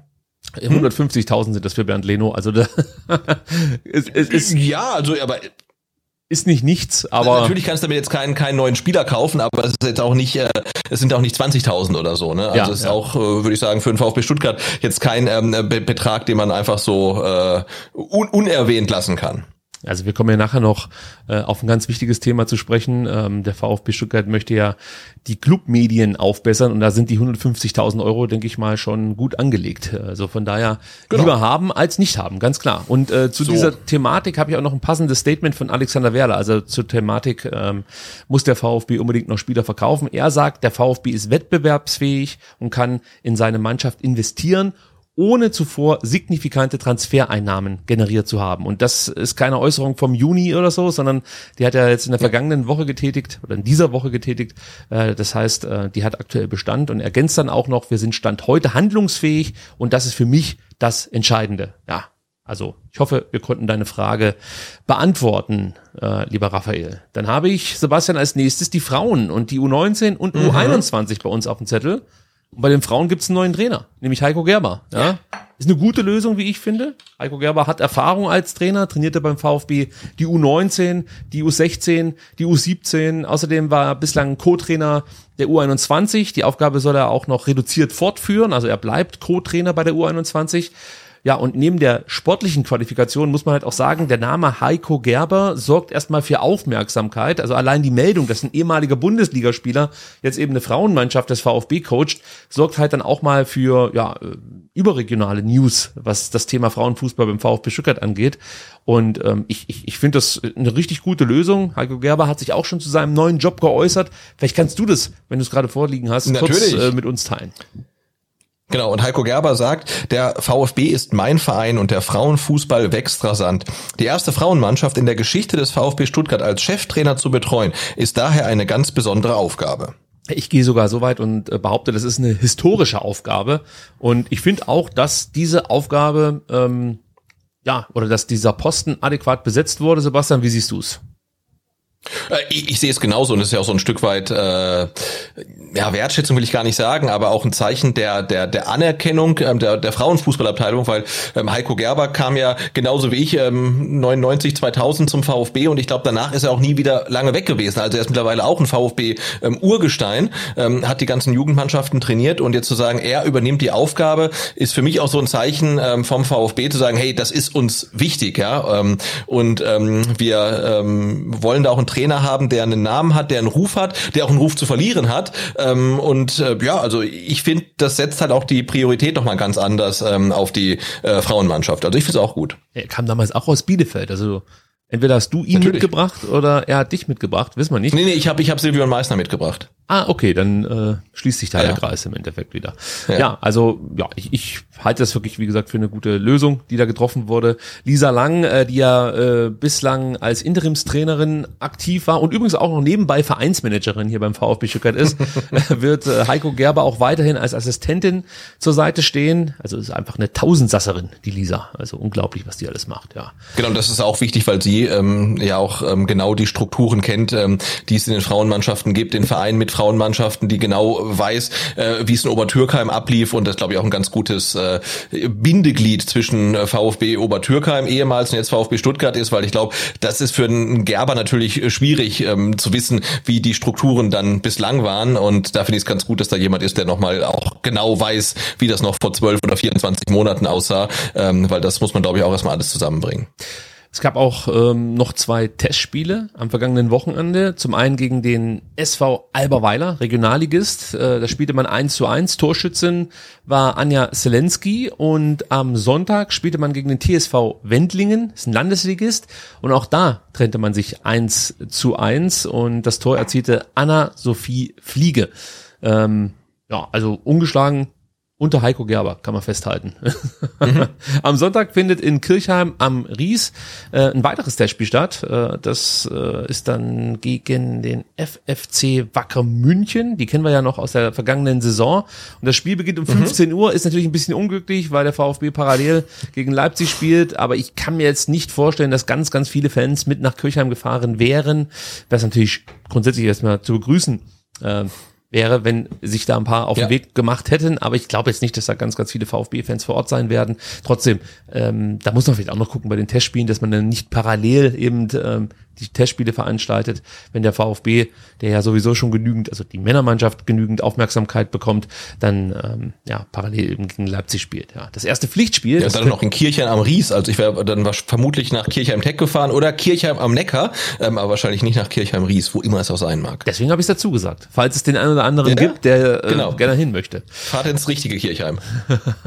Das erst- erste Pflichtspiel findet am Sonntag, dem 21.08. in Ellwangen statt. Dort geht es dann ja gegen den FC Ellwangen um das Weiterkommen im WFV-Pokal. Und der Ligabetrieb startet am Sonntag, den 4.9. mit einem Heimspiel gegen den TSV Kreilsheim. Also ich denke mal, da das könnte sind- dann der ein oder andere vorbeischauen. Das sind Mitabsteigerinnen, ne? Ja, Glaub ich, richtig. Wenn ich mich recht erinnere. Ja, so ist es, so ist es. Unsere U19 bestritt am vergangenen Wochenende ähm, ja so ein U19-Turnier in Oberndorf am Neckar. Das äh, findet ja auch regelmäßig dort statt. Ich glaube, auch im Winter gibt's da immer mal wieder solche Turniere. Und ich meine mich zu erinnern, dass die U19 da jetzt auch in, im vergangenen Winter teilgenommen hat. Ähm, diesmal war man nicht ganz so erfolgreich. Man belegte Platz fünf, aber es geht, glaube ich, bei diesen Turnieren auch nicht so sehr um die Platzierung. Natürlich macht das schon was aus und für die Jungs ist es auch wichtig. Ähm, aber ich vermute mal, als Coach ist das dann eher, ja, äh, die sportliche Auseinandersetzung mit, mit absoluten Top-Teams, die da interessant sein dürfte. Und warum sage ich das? Es sind wirklich äh, große U19-Mannschaften vor Ort gewesen. Ähm, das wirst du jetzt merken, wenn wir die Ergebnisse so ein bisschen durchgehen. Das erste Spiel verlor man mit 0 zu 1 gegen die Gladbacher U19. Ja, die Fohlenelf ist auch bekannt für, also die Gladbacher sind die bekannt dafür, ja. für die Jugendarbeit, absolut richtig. Im zweiten Gruppenspiel, jetzt wird spektakulär, gab es ein 2-2 gegen äh, Palmeiras Sao Paulo. Guck mal an. Die Oh, sind nach wow, Oberndorf geflogen. Also Ja, nicht nach Wahnsinn, Oberndorf, aber äh, eben zu diesem Turnier. Das ist schon geil. Die Torschützen für den VfB waren Carlo Curani, wie passend, und Samu Di Benedetto. Ja, so Palmeiras, einfach mal hier in Oberndorf aufgeschlagen. Ziemlich cool.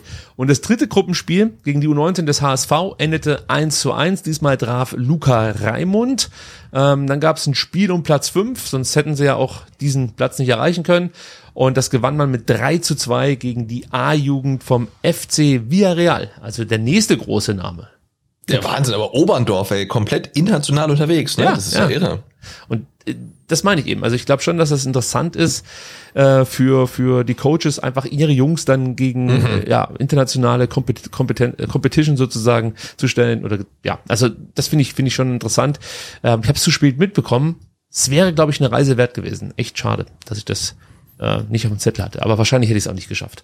Äh, übrigens Torschütze erneut Carlo Curani, also bei dem läuft es und äh, dann erzählt ihr noch Elisio, so würde ich den Namen aussprechen, oder? Elisio äh, Wiedmann, Ja, ja, Ähm, zwei Tore, ja.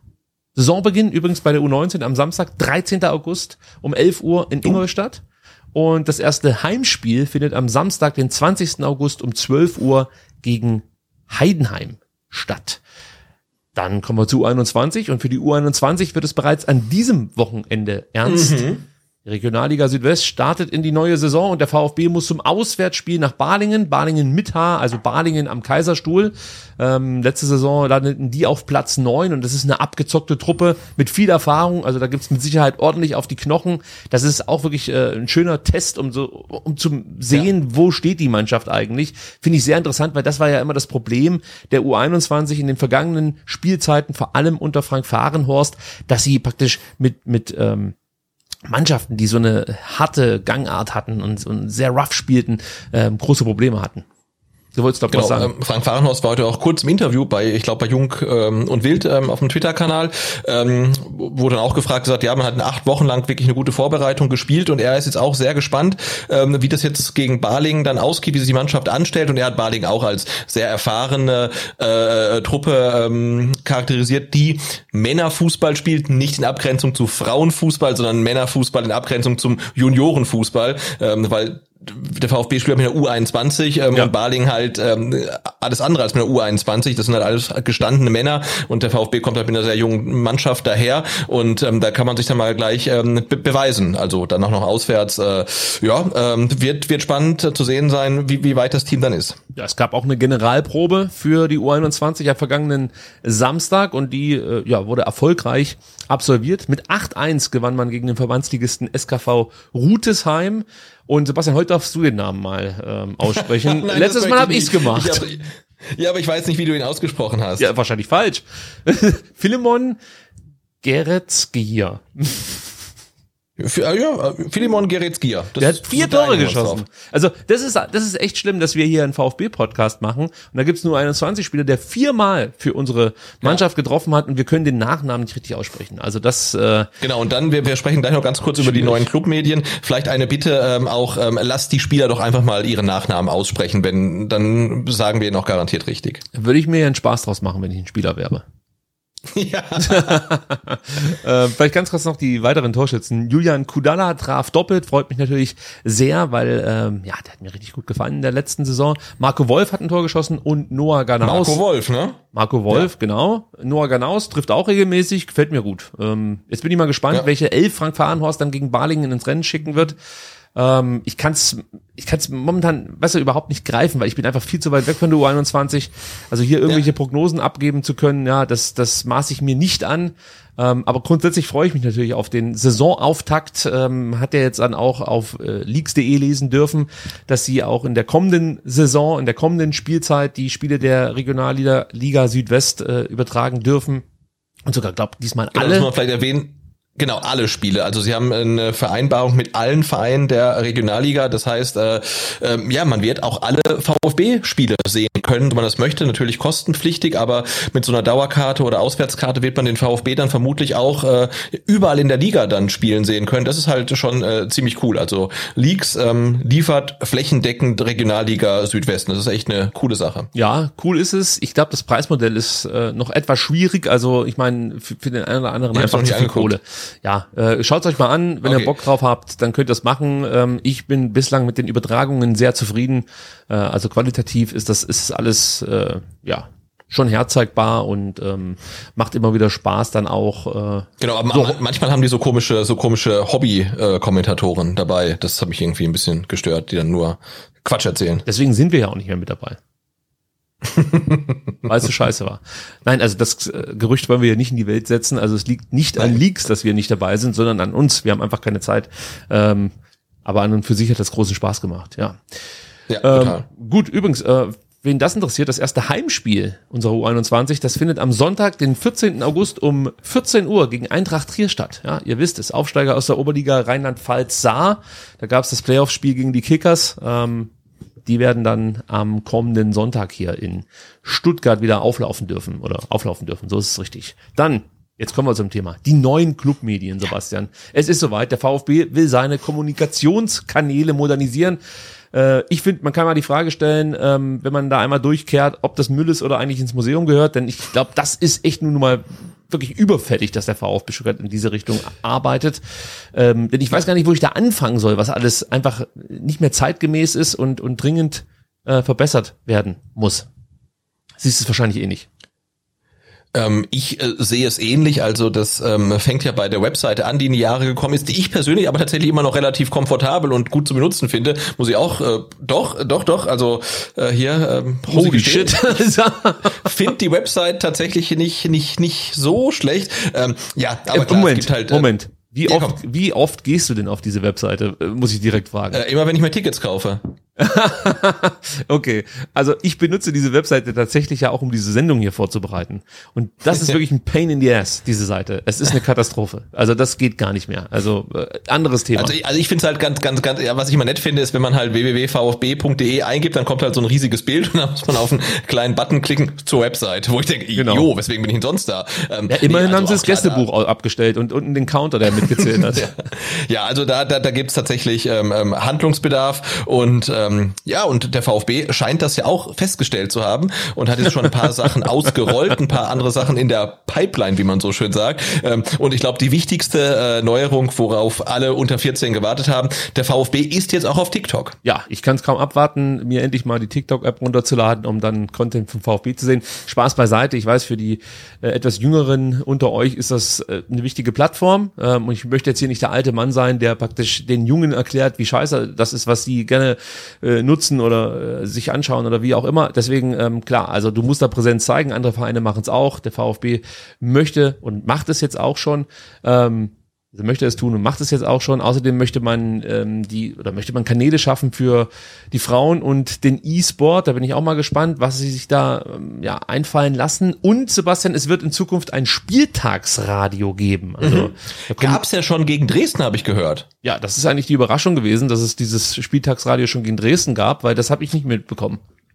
Äh, nee, also das wurde, glaube ich, auch nicht angekündigt und vermutlich hat es auch niemand gehört. Vielleicht haben es auch als Piloten gemacht, um zu sehen, hey, klappt das alles überhaupt? Und wenn keiner zuhört, ist es uns auch ganz recht, weil dann können wir mal ein bisschen was testen. Ähm, aber es wird jetzt zu jedem VfB-Spiel ein Clubradio geben. Ja, und das bedeutet natürlich das Ende des SDR-Fanradios. Also es wird jetzt erstmal kein Fanradio mehr geben, ähm, denn wir sind obsolet. Viel Glück in Zukunft wünschen wir Lukas Senzel und ähm, Benedikt Beisch. Das wird mit Sicherheit dann auch äh, mal von mir gehört. Das kann ich schon an der Stelle sagen.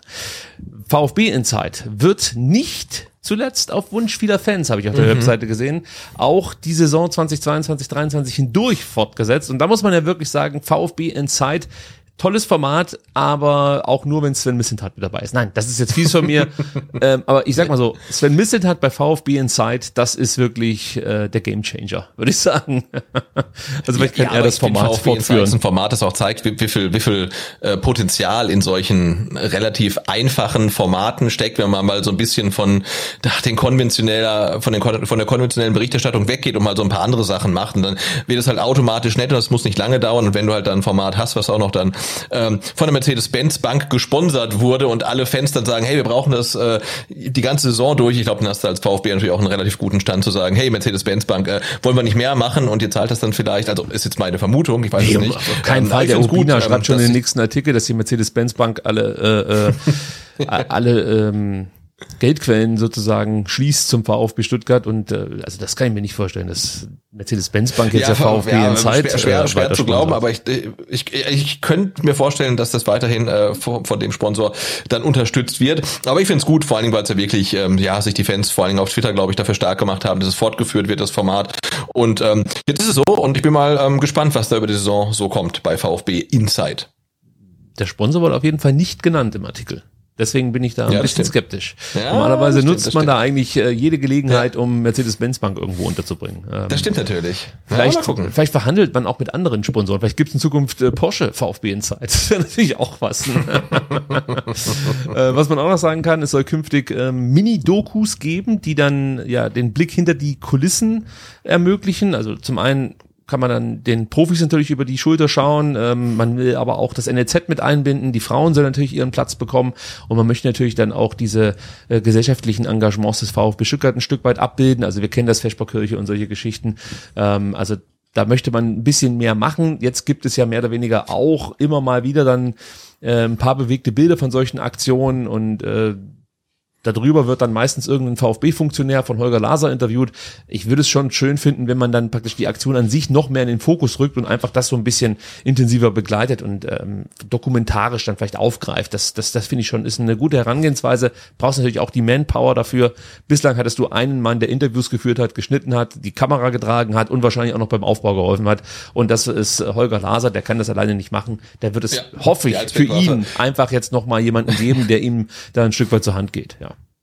Ja. Deswegen, wenn es für Bernd Leno noch ähm, überraschend 150.000 Euro gab, bitte äh, in die neuen Medien investieren. Und der VfB hat ja auch gezeigt, dass er es kann. Ähm, es gab ja die äh, Doku über die U19. Richtig? Über den Pokalsieg. Und die war ja richtig gut, ne? Da waren ja alle total überrascht. Ja. ich, also Ja. ich weiß, man muss immer, äh, nein, ich meine das jetzt, äh, aber ich kann jetzt sagen, pass auf, ich will ja hier ehrlich sein. Ich könnte jetzt sagen, ja, war richtig gut. Für mich war es also deutlich besser als alles andere, was ich bislang auf diesem Kanal so sonst bekommen habe So. über die U19. Aber ich fand es jetzt immer noch nicht richtig gut, um es mal vorsichtig auszudrücken. Aber, pass auf, ich weiß schon, dass das natürlich wirklich schwer ist, da nach und nach sozusagen Strukturen zu schaffen, die es dann ermöglichen, da wirklich ein, ein qualitativ hochwertiges Produkt sozusagen abzuliefern. Nur man vergleicht das natürlich ein Stück weit mit anderen Bundesligisten und schaut sich das dann an. Und ich nenne da jetzt gar keine Namen, aber da, ja, da kommt der VfB halt wirklich komplett altbacken rüber.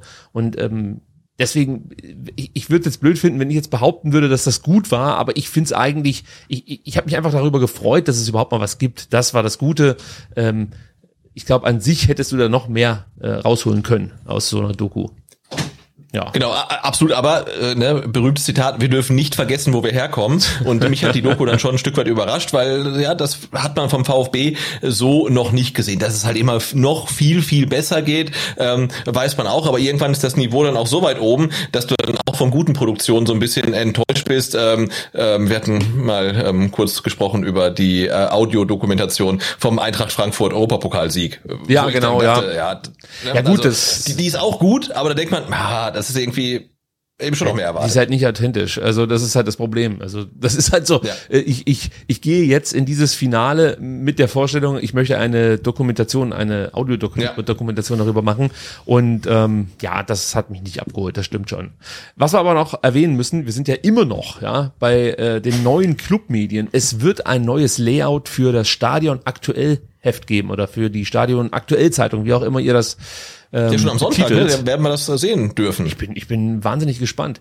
Ich hoffe natürlich, dass sie auch äh, anderes Papier verwenden. Also ich, ich, ich würde mich total freuen, wenn sie dieses Elf Freunde Papier nutzen würden. Das mag ich sehr. Ja. Die Elf Freunde anzufassen ist für mich fast das Größte. Also das noch noch noch geiler als das Lesen. Ähm, also, das würde das Aber würd ich schön ja, finden. ist, ja, ja, das, das, das fühlt sich, das fühlt sich gut an. Ja, ja. Ja, sehr hochwertig. Also mal sehen, inhaltlich, was da so kommt, äh, welche Spieler jetzt Kaffee trinkend ähm, irgendwelche Fragen beantworten und äh, solche Geschichten. Aber äh, es, es wurde eine Menge versprochen. Es soll was für alle dabei sein, auch für Statistik-Nerds. Und deswegen werde ich Oh, mir okay. ja am Sonntag direkt ähm, die neue Stadion aktuell mit auf meinen Platz nehmen und sie durchfliegen. Genau. Ja. Rezension gibt's hoffe dann am auf Dienstag. Poster ähm, oder noch besser ähm, Starschnitte. Ja, ja, ja. Wo hängen wir die denn hin, Sebastian? Weiß ich nicht, ich habe ich hab hier keinen Platz mehr. versteigert man dann auf Ebay. Äh, gut. Ja. Äh, und jetzt natürlich noch eine wichtige Meldung für VfB TV, ja, das Sorgenkind beim VfB Stuttgart, wird ein neues Gesamtkonzept erarbeitet. Das ist die gute Nachricht. Jetzt lese ich aber. Nein, das äh, ist keine, das ist keine gute Nachricht. Also. Jetzt, ich möchte es ja jetzt noch ausdehnen, indem ich äh, hier diesen kompletten Satz äh, zum Besten gebe. Denn ja, in der Meldung steht, für VfB TV, dass aufgrund technischer Probleme und des Ausfalls des Zahlungsdienstleisters in einem auch für den VfB unbefriedigenden Zustand ist, wird ein neues Gesamtkonzept erarbeitet. Also das ist die äh, komplette Meldung dazu. Das klingt jetzt erstmal ähm, ja zurückhaltend, um es mal vorsichtig auszudrücken, aber zumindest wurde das Problem adressiert. Ja, bislang wurde ja immer so getan, wie wie ihr habt damit ein Problem, geht doch. Also, jetzt hat man mehr oder weniger gesagt, okay, wir wissen, dass es scheiße ist und irgendwie werden wir es auch in den Griff bekommen und es besser machen in Zukunft. Ich kann, glaube ich, verraten, ich weiß gar nicht, ob du da mit dabei warst oder neben mir standst, so muss man es eigentlich sagen. Wir haben ja mal mit Tobi Kaufmann darüber sprechen können, zumindest ich. Und da gibt es jetzt wirklich äh, äh, Probleme, die man so, ich weiß nicht, warum man das nicht sagen darf oder warum man da nicht ins Detail gehen soll, aber da gibt es halt Probleme, die tatsächlich nicht so einfach zu lösen sind. Wenn man das hört, schüttelt man einfach nur mit dem Kopf, aber das Problem liegt nicht zwingend beim VfB, also nicht nur beim VfB, aber er hat schon auch da äh, eine Teilschuld, um es vorsichtig auszudrücken. Aber es ist jetzt nicht so, dass der VfB morgen einen neuen Zahlungsdienstleister äh, sich äh, anlachen kann und äh, übermorgen gibt's dann VfB TV in mindestens gewohnter Qualität. Ähm, so einfach ist es leider nicht, aber ich hätte trotzdem gedacht, dass man dieses Problem, was da einfach noch besteht, etwas schneller lösen kann als, ja, ich sag mal, in Zukunft. Ja, ja, vor allem VfB TV funktioniert mittlerweile seit ein oder wahrscheinlich eher zwei Jahren nicht und äh, dann kriegst du eine Wasserstandsmeldung und die lautet, es wird ein neues Gesamtkonzept erarbeitet. Das heißt äh, nochmal ein bis zwei in anderen Branchen vielleicht sogar zehn Jahre. Also das wird es nicht sein, aber das klingt wirklich äh, nach einer längerfristigen Geschichte und nachdem sich der VfB Service äh, Twitter-Account jetzt schon weit aus dem Fenster gelehnt hatte und äh, geschrieben hatte, dass im Laufe dieser Saison, also der kommenden Saison, ähm, wieder ein VfB TV TV geben wird, bin ich mal gespannt, ähm, was sich da jetzt so tut. Ähm, weil sie haben es quasi angekündigt. Äh, boah, mal gucken. Ja, irgendein VfB TV wird es wahrscheinlich geben. Ob es das ist, was wir brauchen, ist die andere Frage. Ja, das ist, das ist eine andere Sache. wir sind immer noch nicht fertig mit den Ankündigungen, denn äh, es wird auch einen Relaunch äh, der VfB-App geben und die Website wird überarbeitet. Also da bin ich komplett aus dem Häuschen, wenn ich da endlich mal eine ja. zeitgemäße Webseite bekomme. Ähm, jetzt haben wir so viele tolle Sachen erfahren, freuen uns tierisch. Dann noch hier der letzte Satz von mir, auch aus der Pressemitteilung übernommen. Bei der Neugestaltung, die in den kommenden Jahr, die im kommenden Jahr abgeschlossen sein soll, werden wir auch interessierte Fans und deren Ideen und Wünsche einbeziehen. Also das heißt, äh, man rechnet jetzt nicht damit, dass man in diesem Jahr schon ähm, alles finalisieren kann, sondern wenn ich das richtig verstehe, nimmt man sich dafür praktisch jetzt anderthalb Jahre Zeit und hofft, dass man dann 2024 in die Zukunft startet. Siehst du auch so? Cool. Ja, gut. Ja, aber ich meine, bei der Webseite, ich meine, die gibt's, die, ich weiß gar nicht, wann die aufgesetzt wurde, wahrscheinlich, äh, als der VfB deutscher Meister wurde. Jetzt zwölf Monate. Ja, 92, richtig. so sieht's aus. Ähm, gut, letzte Nachricht für heute. Äh, die große Frage ist natürlich für alle Fußballfans, was machen wir eigentlich während der WM-Pause? Die ist relativ lang, zehn Wochen. Ja. Äh, vom 21. November bis zum 18. Dezember ähm, wird in klimatisierten Fußballstadien in Katar äh, ein unnützes Fußballturnier ausgetragen. Nein, das Turnier an sich ist nicht unnütze, aber der äh, Veranstaltungsort ist äh, schlecht gewählt. Aber da brauchen wir jetzt nicht noch drauf eingehen. Viel wichtiger ist, was können wir da so machen? Ähm, wir wissen es, glaube noch nicht so ganz genau, aber zumindest wissen die VfB-Profis, die nicht bei der WM teilnehmen, äh, was sie vom 14. bis zum 21. November machen. Denn der VfB reist in die Staaten und repräsentiert dort die DFL. Ziel ist es, die Bundesliga in Amerika bekannter zu machen. Es geht nach Austin, Texas und ähm, dort, wie gesagt, wird der VfB dann für eine Woche verweilen. Keine Sorge, ich weiß, was ihr jetzt sofort denkt. Wir haben doch gar kein Geld, wie können wir uns das leisten? Mhm. Das wird alles durch die DFL finanziert. Für den VfB entstehen keine Mehrkosten. Ich kenne das, so buche ich auch meinen Urlaub, alles inklusive und am Ende brauche ich dann trotzdem nochmal 3000 Euro, Euro obendrauf, weil ich dann ständig auf irgendwelchen komischen, ominösen äh, äh, Märkten irgendeinen Scheiß kaufe, das, den ich mir sonst nie kaufen würde. Äh, aber ja, gut, vielleicht macht der VfB nicht diesen gleichen Fehler. Ja, ist steht auch bereits ein Testspiel an. Es wurde äh, terminiert auf äh, den 19. November und es ist das Spiel gegen den ersten FC Köln.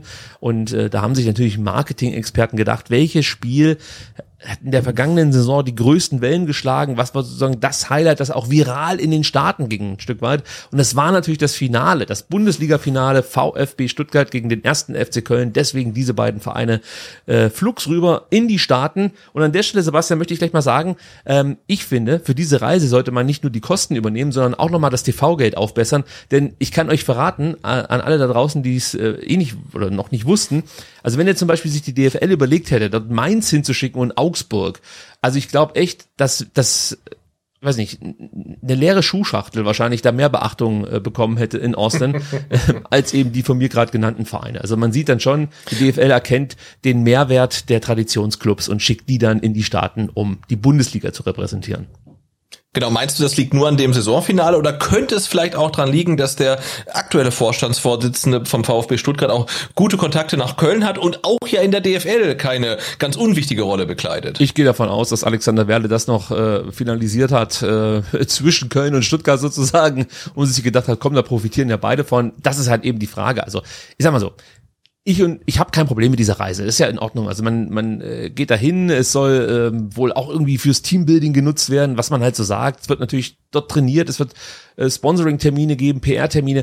Aber ich bezweifle halt ein Stück weit, dass das irgendwas bringt. Also ich sehe halt einfach, ich sehe halt niemanden in den Staaten auf die Bundesliga warten. Natürlich gibt es da Fans der Bundesliga und der Bundesliga-Vereine, aber ich kann mir nicht vorstellen, dass man in den Staaten jetzt wirklich sagt, Mensch, mir war schon die ganze Zeit äh, irgendwie äh, am Samstag so langweilig und am Sonntag und am Freitag. Und endlich habe ich jetzt noch ein neues Hobby gefunden, nämlich die Bundesliga. Also für mich ist die Bundesliga in der Art und Weise, ähm, wie wir sie hier äh, auch präsentieren, das ist jetzt nicht irgendwie so das Ding, das in den Staaten, glaube ich, ja, für Furore sorgen wird. Also ich weiß nicht, ob es sinnvoller gewesen wäre, statt diese PR-Termine zu machen, sich hier mehr um den Breitensport zu kümmern. Da ist ja immer noch eine große Kluft, ja, da Energie reinstecken.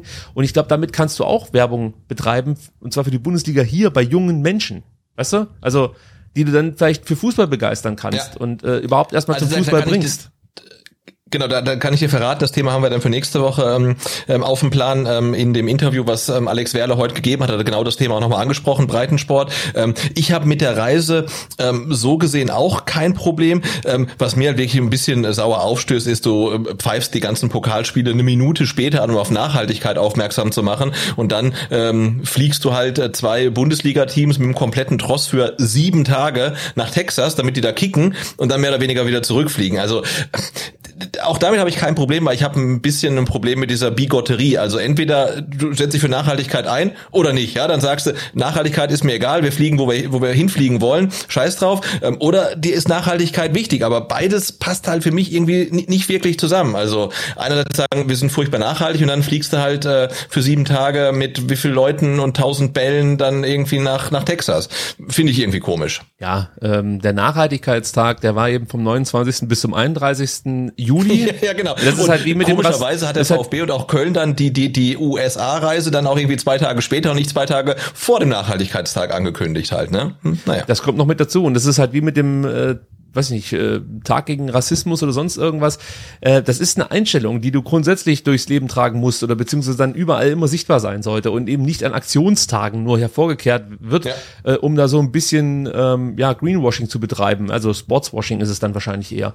Äh, und das, das macht genau. man sehr, sehr gerne. Nicht nur die Bundesliga, muss man auch sagen. Aber es ist halt, es ist halt so offensichtlich, ähm, dass das halt nicht also da steht halt keiner 100% dahinter, sondern das ist mehr, äh, also eigentlich ist es mehr um die eigene Marke in ein besseres Licht zu äh, rücken. Also ich meine, diese Aktions äh, Spieltage, so nennen es jetzt einfach mal. Genau, es, es, es ist halt einfach Marketing, ja, und nichts anderes. Genau. Ähm, denn wenn es mehr als Marketing wäre, dann würdest du sagen, wir, wir spielen gegen Köln nicht in Austin, sondern in Aurich oder keine Ahnung. Aber es ist halt Marketing und es ist kein Wert, den man halt wirklich lebt, weil sonst wird man solche Sachen aus, aus meiner Sicht nicht machen. Ich habe auch gelesen, die CO2 ähm, ähm, quasi werden kompensiert und so weiter. Aber trotzdem, ich finde, das ist nicht wirklich nötig. Also stimmt genug, ähm, dass halt dann gleichzeitig mehr oder weniger weniger in klimatisierten Fußballstadien bei Außentemperaturen von 40 Grad gekickt wird. Ähm, aber dann muss man vielleicht nicht noch unbedingt nach Texas fliegen. Also da habe ich dann schon so ein Stück weit mein Problem mit. Für mich ist es auch schlechtes Marketing, das kann ich an der Stelle auch sagen, weil ich äh, äh, sehe halt einfach nicht den Markt, den man da äh, erobern möchte. Ich sehe es halt nicht. Das ist für mich wie Asien, China oder sonst irgendwas. Ja. Das interessiert halt keine alte Sau, was hier in der Bundesliga stattfindet. Also natürlich gibt's da dann auch eine Nische, die sich damit beschäftigt, aber das ist halt einfach nicht so der heiße Scheiß. Die Leute werden dir da halt einfach nicht die, die, die Bude einrennen, nur weil der VfB jetzt in Austin ähm, ja, gegen Köln spielt. Das wird am Ende keine alte Sau jucken. Und wie gesagt, hier gibt's genügend ähm, ja, Baustellen, äh, die man vielleicht äh, erstmal abarbeiten sollte, bevor man in die Staaten fährt und, und versucht da äh, ja die Bundesliga groß zu positionieren. Äh, Alexander Werle hat ja auch noch was dazu gesagt. Sebastian, kannst du es noch ganz kurz mit uns teilen, was er meinte? Oder erwische ich dich jetzt ähm, auf genau, falschen er hat gesagt, ähm, Nee, nee, alles gut. Ähm, ähm, es ist wichtig, dass wir nach einer Corona-bedingten Pause wieder Präsenz in Regionen wie den USA zeigen und sie nicht anderen großen Ligen und Clubs überlassen. Ja, das klingt fast, äh, weiß nicht, wie so ein Nee, ich sag's jetzt nicht. Aber weißt du, also das ist halt auch Quatsch. Also es ist jetzt nicht so, dass wenn die Bundesliga ja, dazukommt, dass jetzt die Leute sagen, ach, die Bundesliga, nee, dann gucke ich mir spanischen Fußball nicht mehr an. Du hast einfach eine Sprachbarriere, das darf man einfach nicht vergessen. Ja. Ähm, die Bundesliga findet halt äh, in Deutschland statt und hier wird Deutsch gesprochen in der Regel und die meisten Artikel erscheinen in Deutsch etc. Und das hast du zum Beispiel jetzt in äh, der Premier League nicht. Da wird halt immer Englisch gesprochen. Dazu kommt, dass natürlich da die absoluten Topstars spielen, das darf man auch nicht vergessen. In Spanien sprechen die meisten natürlich Spanisch und das ist dann auch nochmal leichter für die Amerikaner, weil es da ja auch einen großen Anteil, äh, ja. einen großen Teil äh, spanischsprachige äh, Bevölkerung gibt. Ähm, ja, also das, das, das klingt für mich alles so, ja, als, als wäre es halt einfach nur Gelaber, äh, um es mal vorsichtig auszudrücken. Ja.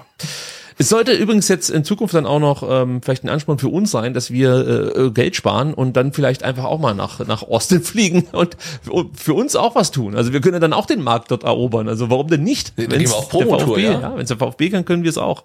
Und äh, wir müssen jetzt nur noch. Und weil wir auch sowieso so viel Zeit haben, können wir ja SDR sowieso noch in Zukunft vielleicht äh, zweisprachig aufzeichnen. Nee, lass mal. Ich krieg's ja noch nicht mal auf Deutsch richtig hin. Also gut, also äh, wer dahin möchte, es wird jetzt wohl in den nächsten Tagen noch Details äh, ja ähm, und Reise Reiseinfos geben für interessierte Fans. Also schaut da ab und zu mal auf der neuen VfB.de Seite vorbei, wenn es die dann irgendwann gibt.